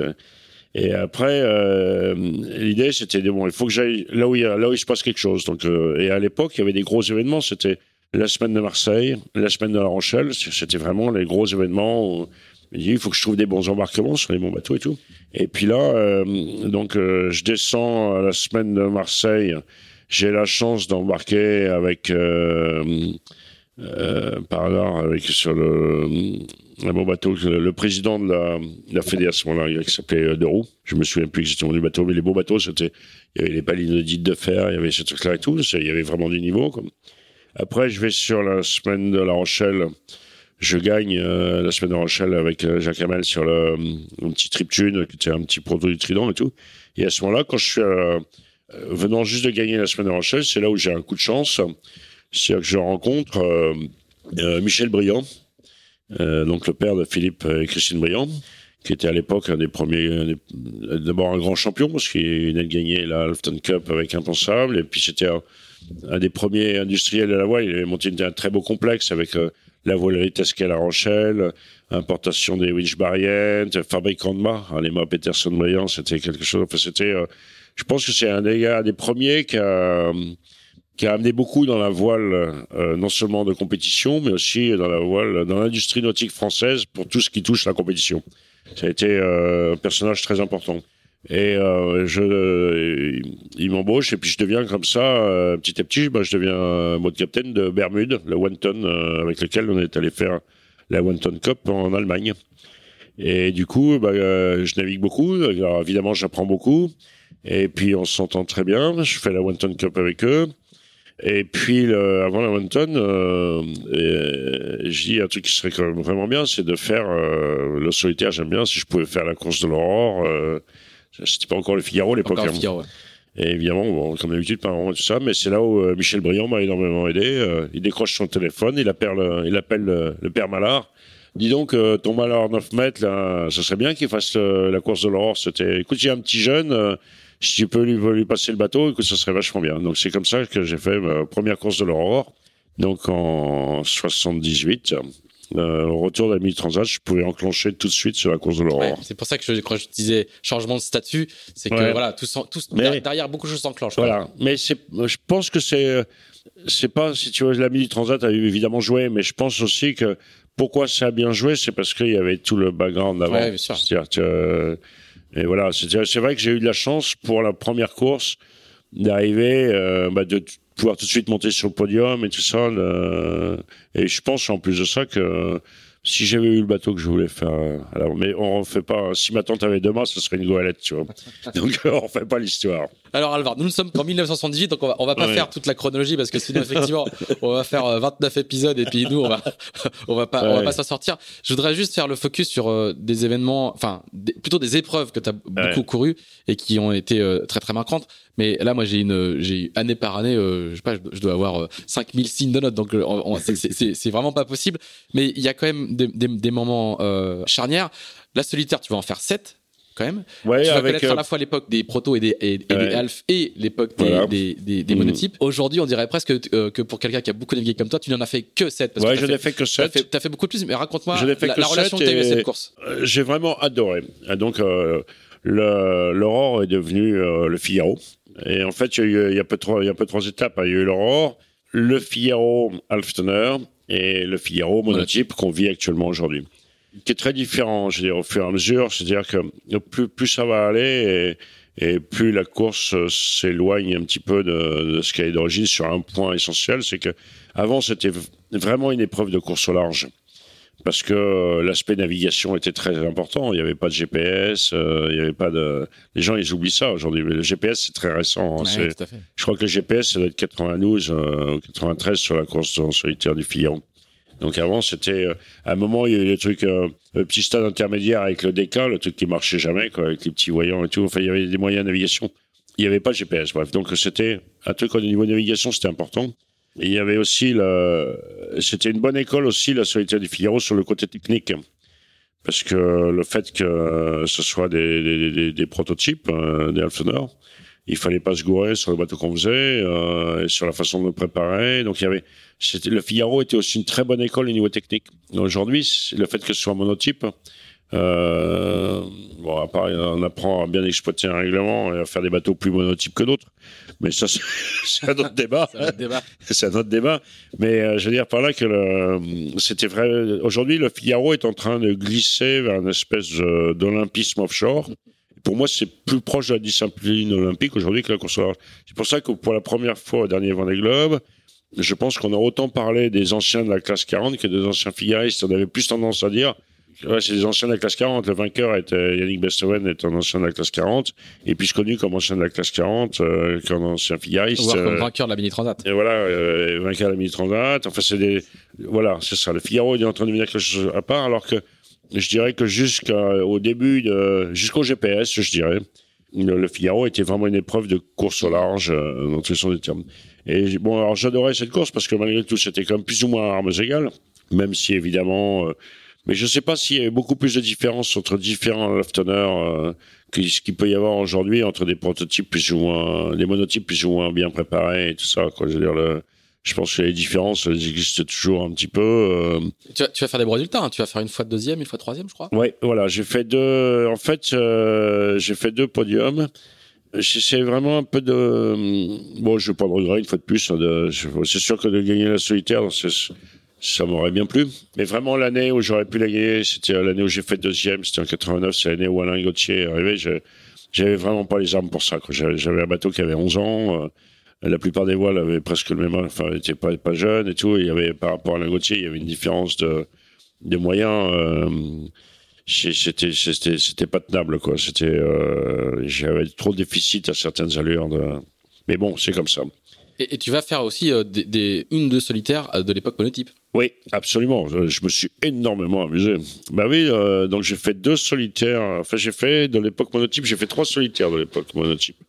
J'ai fait une solitaire 90, donc la première année du monotype, qui s'est plutôt très bien passé parce qu'on a été les premiers à faire un team euh, de trois bateaux et on a fait euh, un, deux, trois. Donc le jour où il y aura un team qui fera pareil. Alors évidemment, c'est moi qui ai fait trois, donc c'est moi qui suis mauvais là-dedans. Mais c'était avec Laurent Cordel et Dominique Vavre.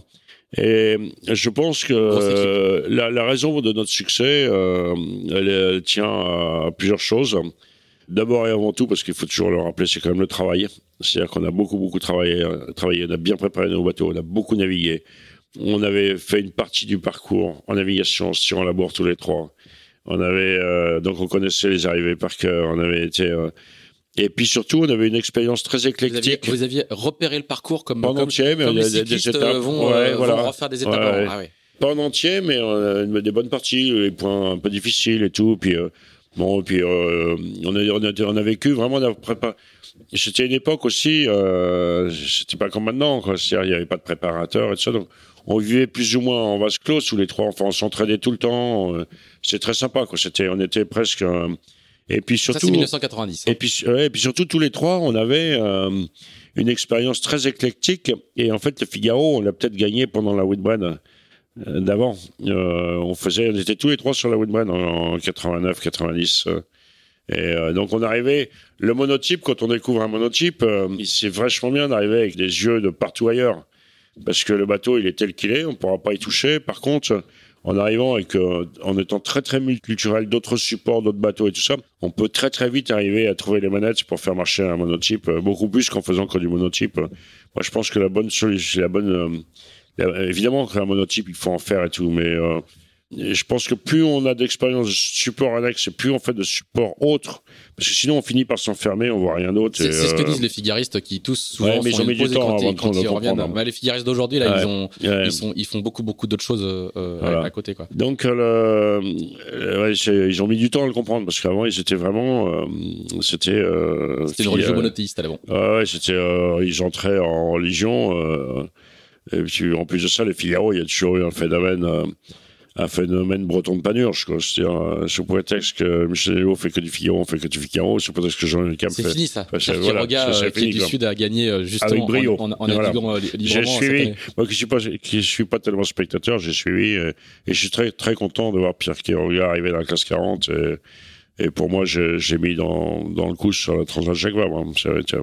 Alors, l'autre, l'autre course qui a été presque plus importante, je pense, pour toi, euh, et que tu as couru à de nombreuses reprises, tu en as déjà parlé plein de fois là, c'est la Whitbread. Ouais.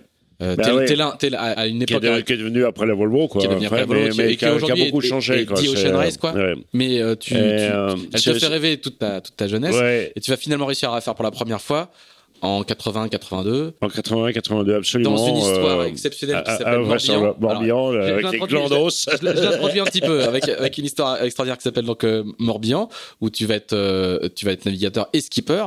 Euh, vous êtes tout sauf, sauf, sauf des favoris. Vous allez animer la course. Mm. J'en profite pour dire au passage que ça fait l'objet d'un, documentaire. Oui, justement. par Bleu Héroise qui qu'il faut absolument voir. Il faut, faut régalez-vous, il faut vraiment le voir. Et que vous pourrez voir sur ouais. Sailors. Je, je, je, passe, j'en profite pour faire un tout petit peu d'autopromo au passage. Raconte-nous cette tu saga. Tu couper leur sous-pied, je leur ai fait cette promo. N'hésite pas à le refaire. Mais, en fait, c'est vraiment une histoire incroyable. C'est la Whitbread 81-82. On est, donc c'est la troisième édition de la Whitbread. Donc il faut rappeler une chose, c'est que la Whitbread est encore à l'époque une course en temps compensé.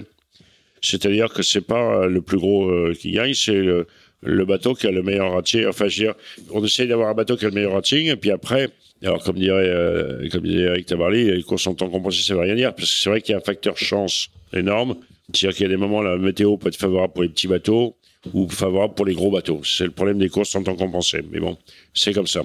Toujours est-il que le fait que soit une course en temps compensé permettait de faire un bateau relativement petit, mais avec des vraies chances de gagner.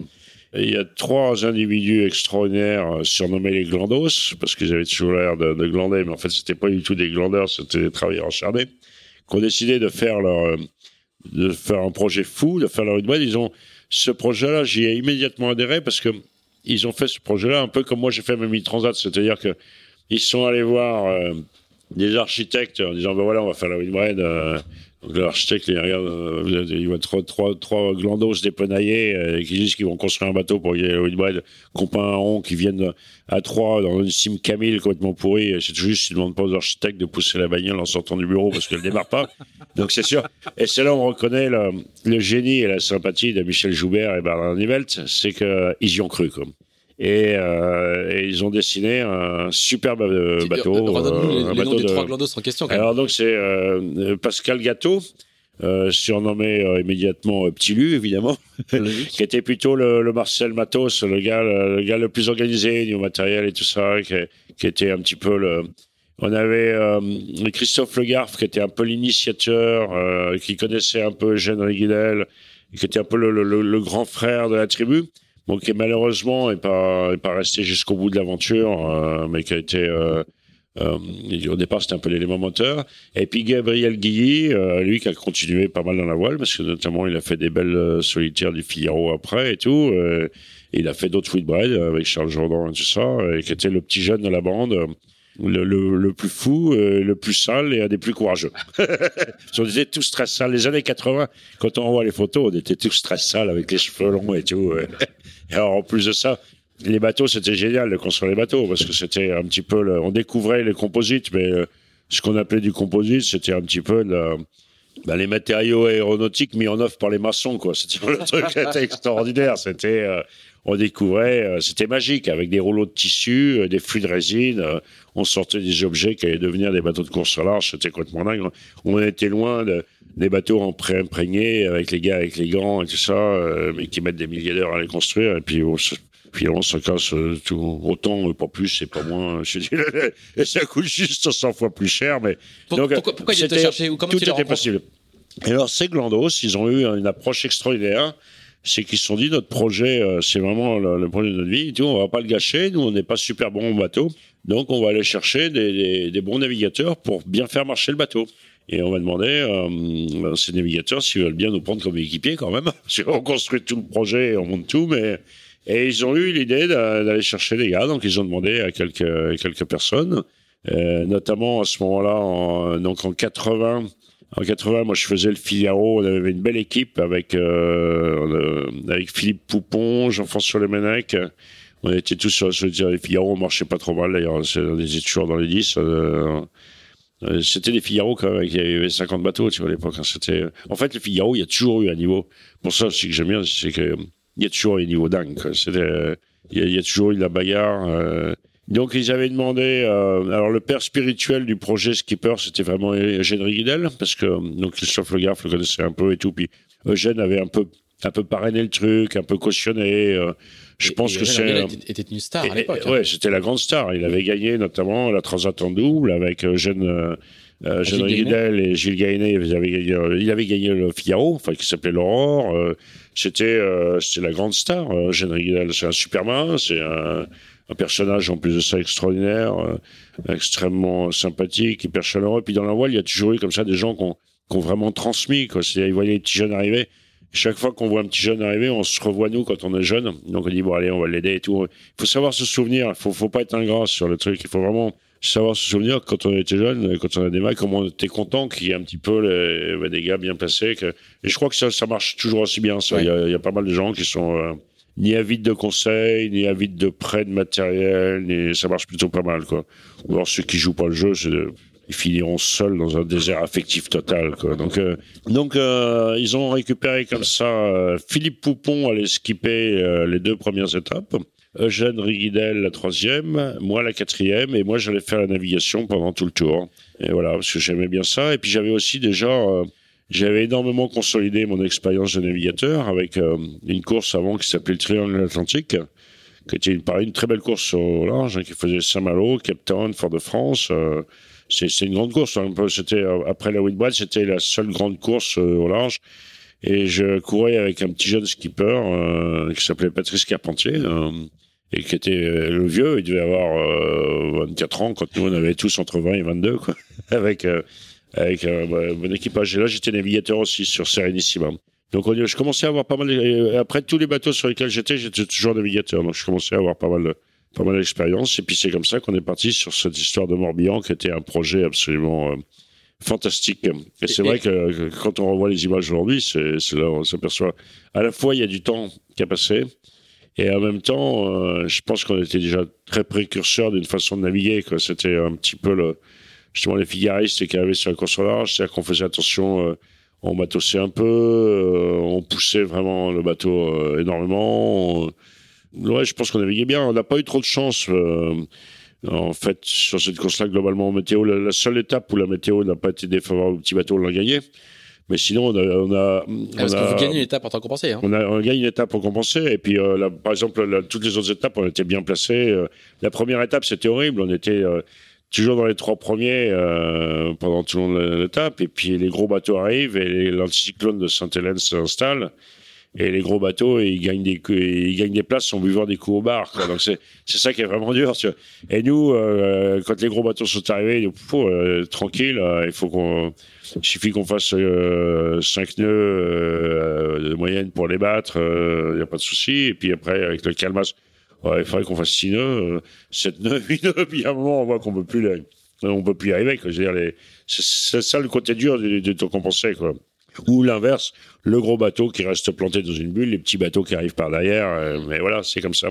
La Whitbread de cette époque-là, ça n'est qu'à l'époque 80-82, si je ne m'abuse, ça, n'est que la troisième édition. C'était la troisième édition. on, est encore, on, est, encore, elle, commence à changer un peu, mais on est quand même encore dans dans l'époque des pionniers et il y a ah pas bah, de gens qui sont, sont commence à changer. Il y a aussi euh, l'ambiance aux, escales ah bah qui est Là où elle change un petit peu, c'est que c'est la première Windmill, je crois, où il y a vraiment euh, des bateaux qui sont construits pour, voilà. voilà, qui sont optimisés pour, avec euh, des équipages qui sont faits un peu à l'avance. Euh, c'est la, la, la, première Windmill de Peter Blake comme skipper avec Seramco New Zealand. Et par contre, avec aussi des projets, c'est la première Windmill avec des projets vraiment très pro, comme Flyer qui gagne la course, avec, bah, il y avait plein de mercenaires à bord, hein. il y avait des gens comme Grant Dalton et tout ça. Et par contre, c'est encore la, la Windmill dans l'ancien format quant au, format. C'est une course autour du monde, en quatre étapes seulement, et avec des très longues escales, pour euh, des raisons diverses. Très longues escales parce que la flotte est disparate, comme c'est une, course en temps compensé, il y a des gros bateaux, des petits bateaux, donc il faut le temps d'attendre. Donc il faut attendre tout le monde, quoi et le temps de réparer. Et puis il y avait encore aussi la notion de voyage, le temps de découvrir des pays, et puis euh, le temps éventuellement pour des, gens comme euh, de pouvoir rentrer chez eux pour des questions familiales ou professionnelles. Donc c'était euh, donc du coup c'était sur l'eau bagarre énorme et à terre extraordinaire avec mélange de culture et tout. Et moi j'ai de cette Whitbread, j'ai des amis très très proches qui sont extrêmement proches de quasiment de la famille en Nouvelle-Zélande et tout de cette époque-là. J'ai des gens comme Simon Gundry qui sont des, qui, qui, une légende de, de, la voile, euh, une grande Dalton, on se connaît aussi de cette époque-là.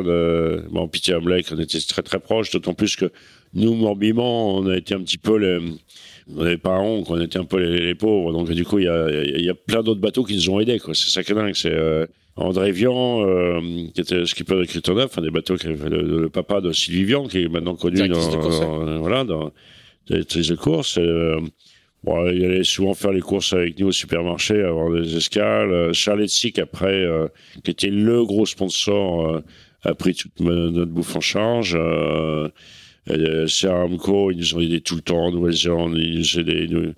C'est un petit côté euh, tout ça, non? Ah ouais, ouais, complètement. C'était vraiment, c'est une énorme communauté, quoi. Et puis, surtout le, les, gens ils voyaient le potentiel qu'on avait donc ils n'auraient pas voulu qu'on soit désavantagé que pour des questions euh, matérielles c'était euh, c'était vraiment euh, c'est superbe. Et c'est un petit peu le, sur une course qu'il y a en classe 40 comme sur le Westland en dehors de l'aspect sportif et tout, on veut aussi retrouver ça. Et les gens qui ont couru le box aussi parlent de cette ambiance-là, de, ces escales assez longues. Le box, c'était la course monde... monde solitaire en quatre étapes. C'était le même parcours que la Wimbledon, mais en quatre étapes. Et c'est vrai que. Et qui donnera, c'est lui qui donnera plus tard voilà. au, au Vendée Globe. Et donc, euh, dans, le, dans la voile, c'est vrai qu'il faut pas oublier ce côté humain de la voile que. Moi, si s'il n'y avait pas eu ça, ça m'aurait pas amusé très longtemps. S'il y aurait eu que de la course et que de la compétition, euh, je pense que j'aurais fait autre chose depuis. Hein. Alors, tu vas en faire quelques-unes des Whitbread Tu fais partie des Français qui, à l'époque, vont vraiment, euh, vont ouais, en fait, tourner, comme on dit Je n'ai pas fait... Euh, j'ai participé à 5 Whitbread. Je ne les ai pas fait toutes les 5 en entier. Intégralement, non. Quand même. Parce que, parce que j'avais plein de trucs à faire. Hein. C'est-à-dire que, parallèlement à ça, je me suis bien amusé sur d'autres supports qui étaient... Euh, euh, bah déjà, il y avait il y avait des fois des impératifs de Figaro. J'ai fait aussi beaucoup de, de de sport. C'est moi qui avec Yves Laudet et avec euh, Yves Pajot, c'est nous qui sommes euh, à l'origine de, de l'idée de la lancement de la Formule 18 hein, pour les catas de sport et tout, parce que c'était à l'époque où on faisait des raids, euh, c'était vraiment du raid aventure, quoi, avant de, c'était le raid en mer de Chine et tout. Donc des fois, ça tombait en même temps que le en fait, la Windmill, il fallait pas, il fallait surtout pas que ça devienne, pour moi, ce que ça devient aujourd'hui, euh, ce que peut être pour certains la Volo, il fallait surtout pas que ça devienne un travail, quoi. Pour certains équipiers euh, qui, oui, qui, voilà, il, voilà, il fallait pas que ça devienne un travail. Donc, euh, j'ai fait deux euh, complètes. Euh, j'ai fait le, la, la première Windmill Morbihan. Et la deuxième, bah, c'est là la grande rencontre avec Eric Tabarly, parce que quand Eric Tabarly et avec Côte d'Or. Donc moi, en 85, quand Eric me propose de venir à bord de Côte d'Or et d'embarquer comme navigateur. C'était la première fois qu'il allait prendre un gars pour faire la navigation, parce qu'au début, Eric, c'était soit toujours lui qui faisait la navigation, soit au tout début, c'était Gérard Petitpas qui faisait la navigation quand il naviguait sur, le, sur 3 et tout ça. Donc, mais là, comme c'était un gros bateau et tout, il voulait se concentrer plus sur le. Puis il y avait 18 bonhommes à bord et tout. Donc, je dis, que c'était bien d'avoir quelqu'un qui soit en charge de la navigation. Mais moi, j'avais déjà euh, tout un. Je, je, suis donc pas ce qu'on appelle de l'école Tabarly. Quand je suis arrivé, j'avais déjà mon expérience. Euh, mon caractère. Euh, j'ai pas été. Comment, comment il te recrute Et donc, moi, à l'époque, il m'a. Je courais, donc ça s'est fait c'est pendant la course de l'Europe, la première course de l'Europe en 85. Moi, je courais avec François Boucher sur trimaran foiler, un gros trimaran foiler qui s'appelait Carcadac, dessiné par Marc Lombard, qui était, en fait, tous ces multicoques, c'était un peu les ancêtres de, les ultimes d'aujourd'hui n'existeraient pas s'il n'y avait pas eu toutes ces expériences qu'on a eues en multicoque et tout, parce que c'est vrai que j'ai eu toute. Euh, moi, dès 79, euh, j'étais aux États-Unis pour construire un, un, trimaran avec lequel on a gagné la Two Star dans notre classe en 80, juste avant la Windward.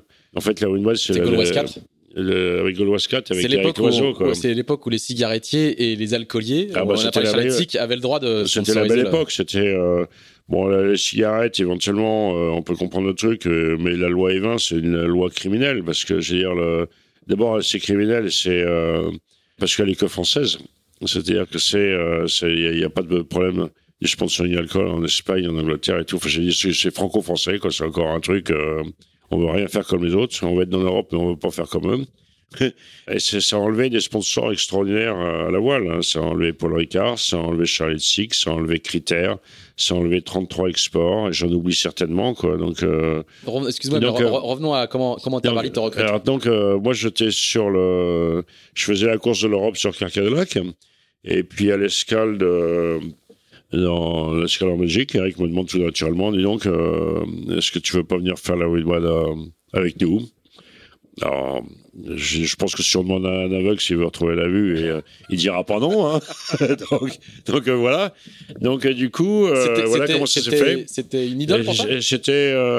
moi, j'ai jamais eu tellement d'idoles. oui, non, un, trop forte, mais c'était quelqu'un qui Non, non, bah, bien sûr. Sans être de, sans être de l'école Tabarly, c'est quelqu'un complètement respectable, complètement respecté, très admiratif, mais en plus de ça, moi, j'adorais euh, la personnalité personnage, et puis surtout là où j'avais énormément de respect pour lui, sur les côtés qui sont un peu méconnus, enfin qui sont pas méconnus, mais qui sont pas assez mis en valeur, c'est le côté euh, Eric Tabarly, euh, aussi architecte, architecte naval, meneur de projet et c'est ce côté-là que j'adorais le plus, sur lequel j'ai le, plus de. Et puis bon, il y avait aussi, euh, il y avait aussi le côté Eric Tabarly écrivain, parce que lui, il écrivait lui-même ses bouquins. Hein, C'est-à-dire peut-être pas à la fin, mais les premiers, en tout cas, ceux que j'avais dévorés, comme notamment Victoire en solitaire ou de Pennuik en Pennuik, c'était vraiment lui qui les écrivait. Parce que contrairement, maintenant, il n'y a plus beaucoup de marins qui écrivent leurs bouquins.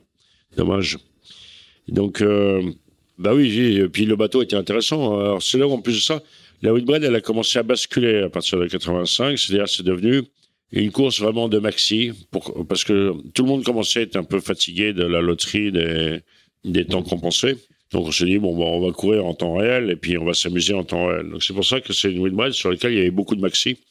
Et après, c'est une classe qui s'est développée, même si sur la Whitbread 85-86, c'est Lionel Péan qui a gagné en temps compensé, tu vois, avec, avec l'esprit d'équipe et tout ça, mais où il était d'ailleurs tout seul dans sa classe. Et puis c'était, je dis pas qu'il a fait une mauvaise course, hein, pas du tout. C'est, euh, l'esprit d'équipe, euh, le projet de Lionel Perron, remarquable à tous les niveaux. Euh, préparation technique, choix de l'équipage, choix du bateau. enfin, tout était sur un projet qui méritait totalement de gagner. Mais, mais en plus de ça, c'était une année où c'était quasiment impossible que ce soit pas un bateau de cette taille-là qui gagne. Quoi. Donc c'était maxi pour des questions météo ne pouvait pas s'en sortir. Et par contre, on courait en temps réel euh, entre nous, même si le résultat c'était en temps compensé. Donc c'était, voilà, c'était. Puis euh, c'était des, des, bestiaux impressionnants, quoi. Ça faisait un peu rêver de, monter sur ces gros bestiaux. Euh, c'était bon. C'est comment de courir avec Tabarly pendant alors, aussi longtemps? pendant aussi longtemps. Euh, dire, dans, la, enfin, le temps d'une Westbred. Ouais, mais non, mais c'est, c'est extraordinaire. Et puis en plus, c'est d'autant plus extraordinaire que j'ai, il y a plein de, il y a plein d'aspects que j'ai compris bien longtemps après. Notamment, moi, j'étais encore assez jeune, donc j'étais, j'avais pas, j'avais pas 30 ans. Hein. J'étais, euh, Et donc, le truc qui était extraordinaire, c'est sur le plan humain déjà. Parce que avec du recul, il, était arrivé, c'était maintenant en 85, il courait quasiment avec des, des, gamins qui avaient, il y avait une génération d'écart. Donc avec du recul, c'est remarquable. Il n'y a pas beaucoup de gens qui pourraient faire ça. Aujourd'hui, on, navigue avec les gens de sa génération ou avec ses copains, tout ça. on part en camping avec des gens de sa génération, avec ses copains. On part pas en camping avec euh, avec ses copains, enfin avec des avec des, gens qui ont une génération d'écart. C'est euh, donc extraordinaire. Je pense que c'est mais on a dû lui en faire voir de toutes les couleurs. Je pense que ça, ça devait être. Et c'est là où des personnages euh, d'une patience incroyable et, euh, et, très drôle. En fait, surtout, c'est vraiment, c'est, euh, je pense que en dehors du côté maritime, euh, bah, il savait faire du bateau. Hein. Ça, c'était euh, diable. Il barrait super bien. Il manœuvrait, il adorait ça, il était très bon.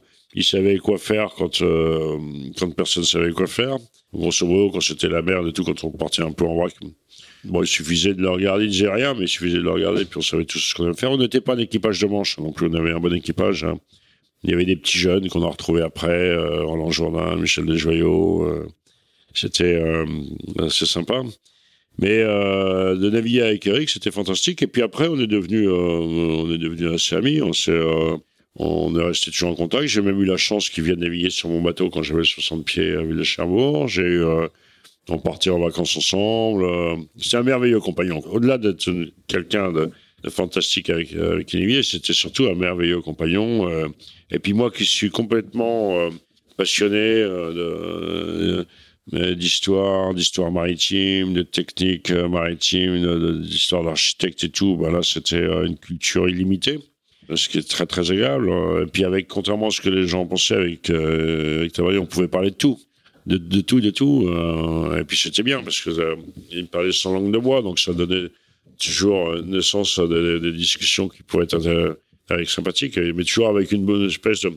Il lâchait rien, mais il avait toujours une espèce de, bien, de, bienveillance et de tolérance, quoi. C'est-à-dire qu'il lâchait rien sur ses idées, ce qu'il pensait et tout. Et il était super tolérant. Je veux dire, le truc, chacun pouvait faire ce qu'il voulait à côté de lui. Là, de ce côté-là, on s'entendait très bien. Quoi. On était, euh, moi, je suis, euh, j'ai mes idées euh, bien tranchées. Il y a des trucs que j'aime, des trucs que j'aime pas. Et ça, en dehors de ça, j'adore complètement la diversité de la société. Je, ce truc, c'est que moi, je veux bien laisser tout le monde faire ce qu'il veut, du moment qu'on on fait pareil avec moi. L'homosexualité, le tatouage, tout très bien, du moment que c'est pas obligatoire. Quoi. Moi, je trouve ça génial. Pour continuer sur la sur la sur la Whitbread, tu vas faire. Enfin, maintenant, il y a les marins français qui deviennent membre d'équipe étrangère. Ça, oui, ça, bah, j'ai eu ça, aussi. Ça, c'est un peu plus répandu, mais tu as été l'un des premiers à ah bah, devenir euh, chef de quart sur des bateaux finlandais avec Rossfield, etc., etc. Bah, alors en fait, sur les bateaux finlandais, je me suis retrouvé sur les bateaux finlandais. Euh, donc ça, c'était lors de ma troisième windbread. Eh ben, tout simplement parce que je me suis retrouvé euh, dans, dans, ma carrière. Euh, en fait, j'ai rarement, voire jamais gagné de l'argent en faisant de la course.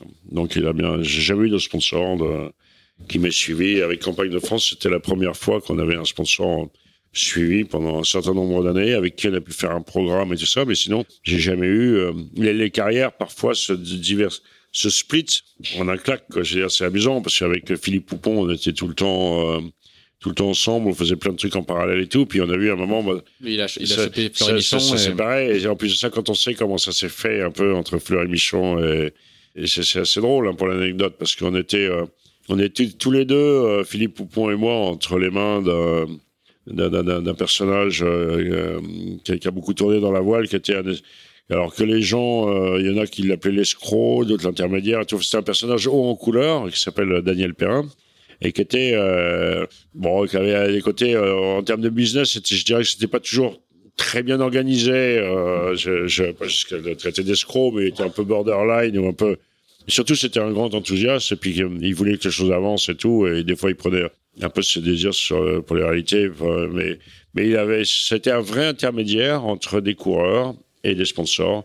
Ça a été à la fois un vrai dénicheur de talent, parce que c'est lui qui a trouvé Mike Burns, qui a trouvé Laurent Bourgnon, un dénicheur de sponsors et qui a réussi à mettre en, en contact des skippers et des sponsors pour que les gens puissent courir. Donc, euh, ben, malheureusement, il y en a qui ont été un peu victimes des fois de sa comptabilité, euh, euh son sens un peu léger de la comptabilité, mais après tout, tout le monde est grand aussi. Hein. Mais toujours est-il qu'il avait un peu, il avait deux coureurs entre les mains.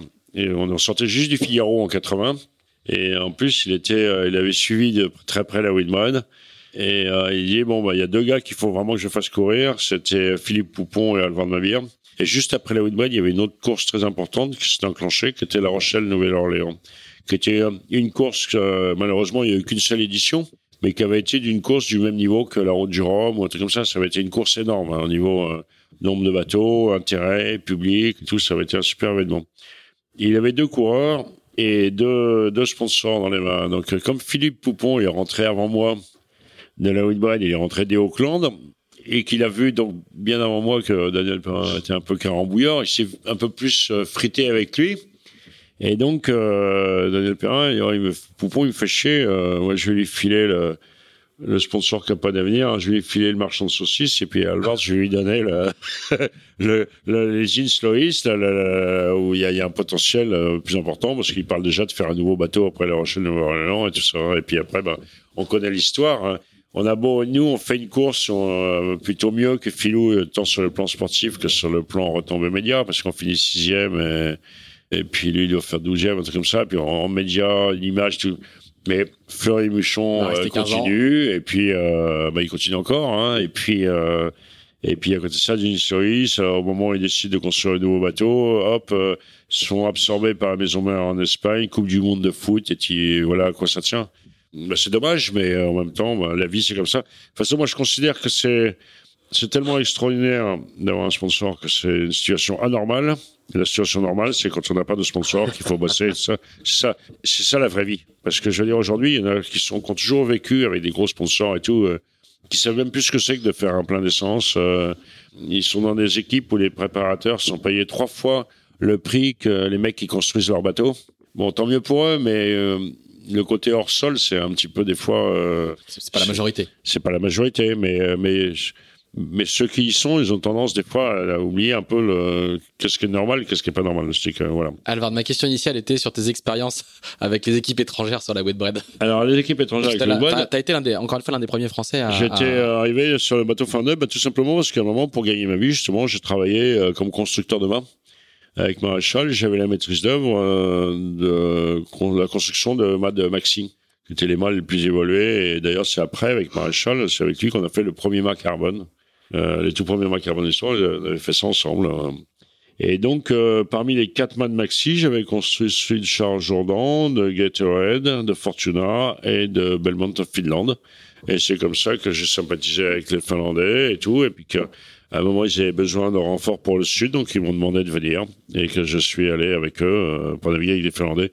Et avec qui je suis resté hyper, euh, hyper ami. Et alors, c'était extraordinaire en plus de ça, parce que sur la Whitbait 89-90, euh, la Finlande, qui est un tout petit pays, ils avaient réussi à mettre trois maxi au départ, ce qui était extraordinaire. C'est-à-dire qu'il y avait Belmont of Finland, qui était l'ancien UBS, il y avait euh, Martella, et il y avait UBF, Union Bank of Finland, qui était un gros plan Joubert.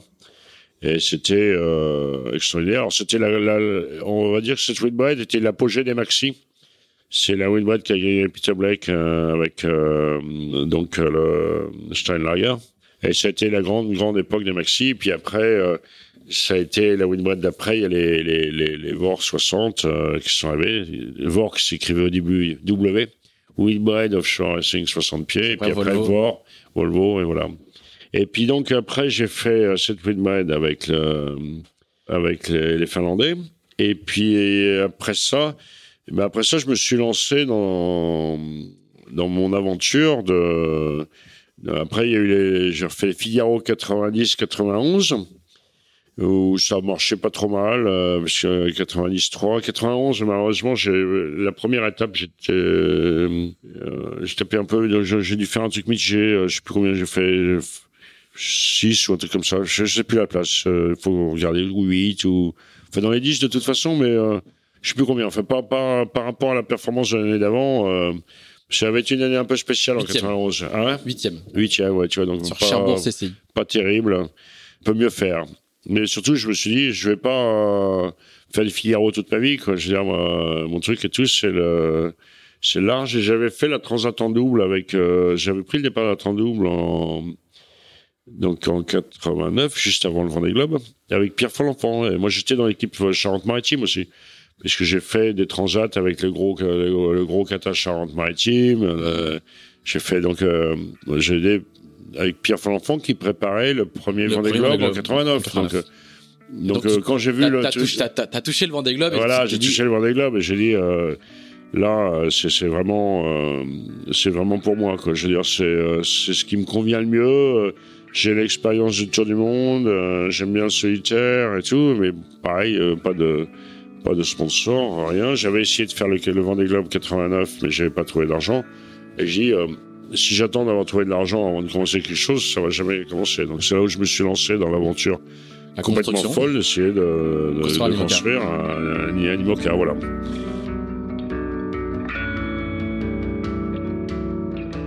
Voilà, nous allons laisser euh, Alvard Mabir en ce début des années 1990, au moment donc où il se lance dans la construction de son IMOCA Ville de Cherbourg, un IMOCA qui va connaître un destin funeste comme vous pourrez l'entendre dans la deuxième partie de cet épisode Fleuve qui couvre plus de quatre décennies de course au large. Car après l'IMOCA, la tumultueuse vie d'Alvard sur les océans est loin d'être finie. D'ici là, n'hésitez pas à nous dire ce que vous pensez de ce podcast, n'hésitez pas non plus à le partager, à nous donner 5 étoiles sur Apple Podcast et à nous laisser un commentaire, c'est important pour le référencement. Enfin, si vous êtes passionné par la voile de compétition comme nous, je vous recommande de vous abonner à la newsletter de Tip Shaft, produite euh, avec amour chaque vendredi à 17h. Ça se passe sur tipandshaft.com. Merci, à bientôt.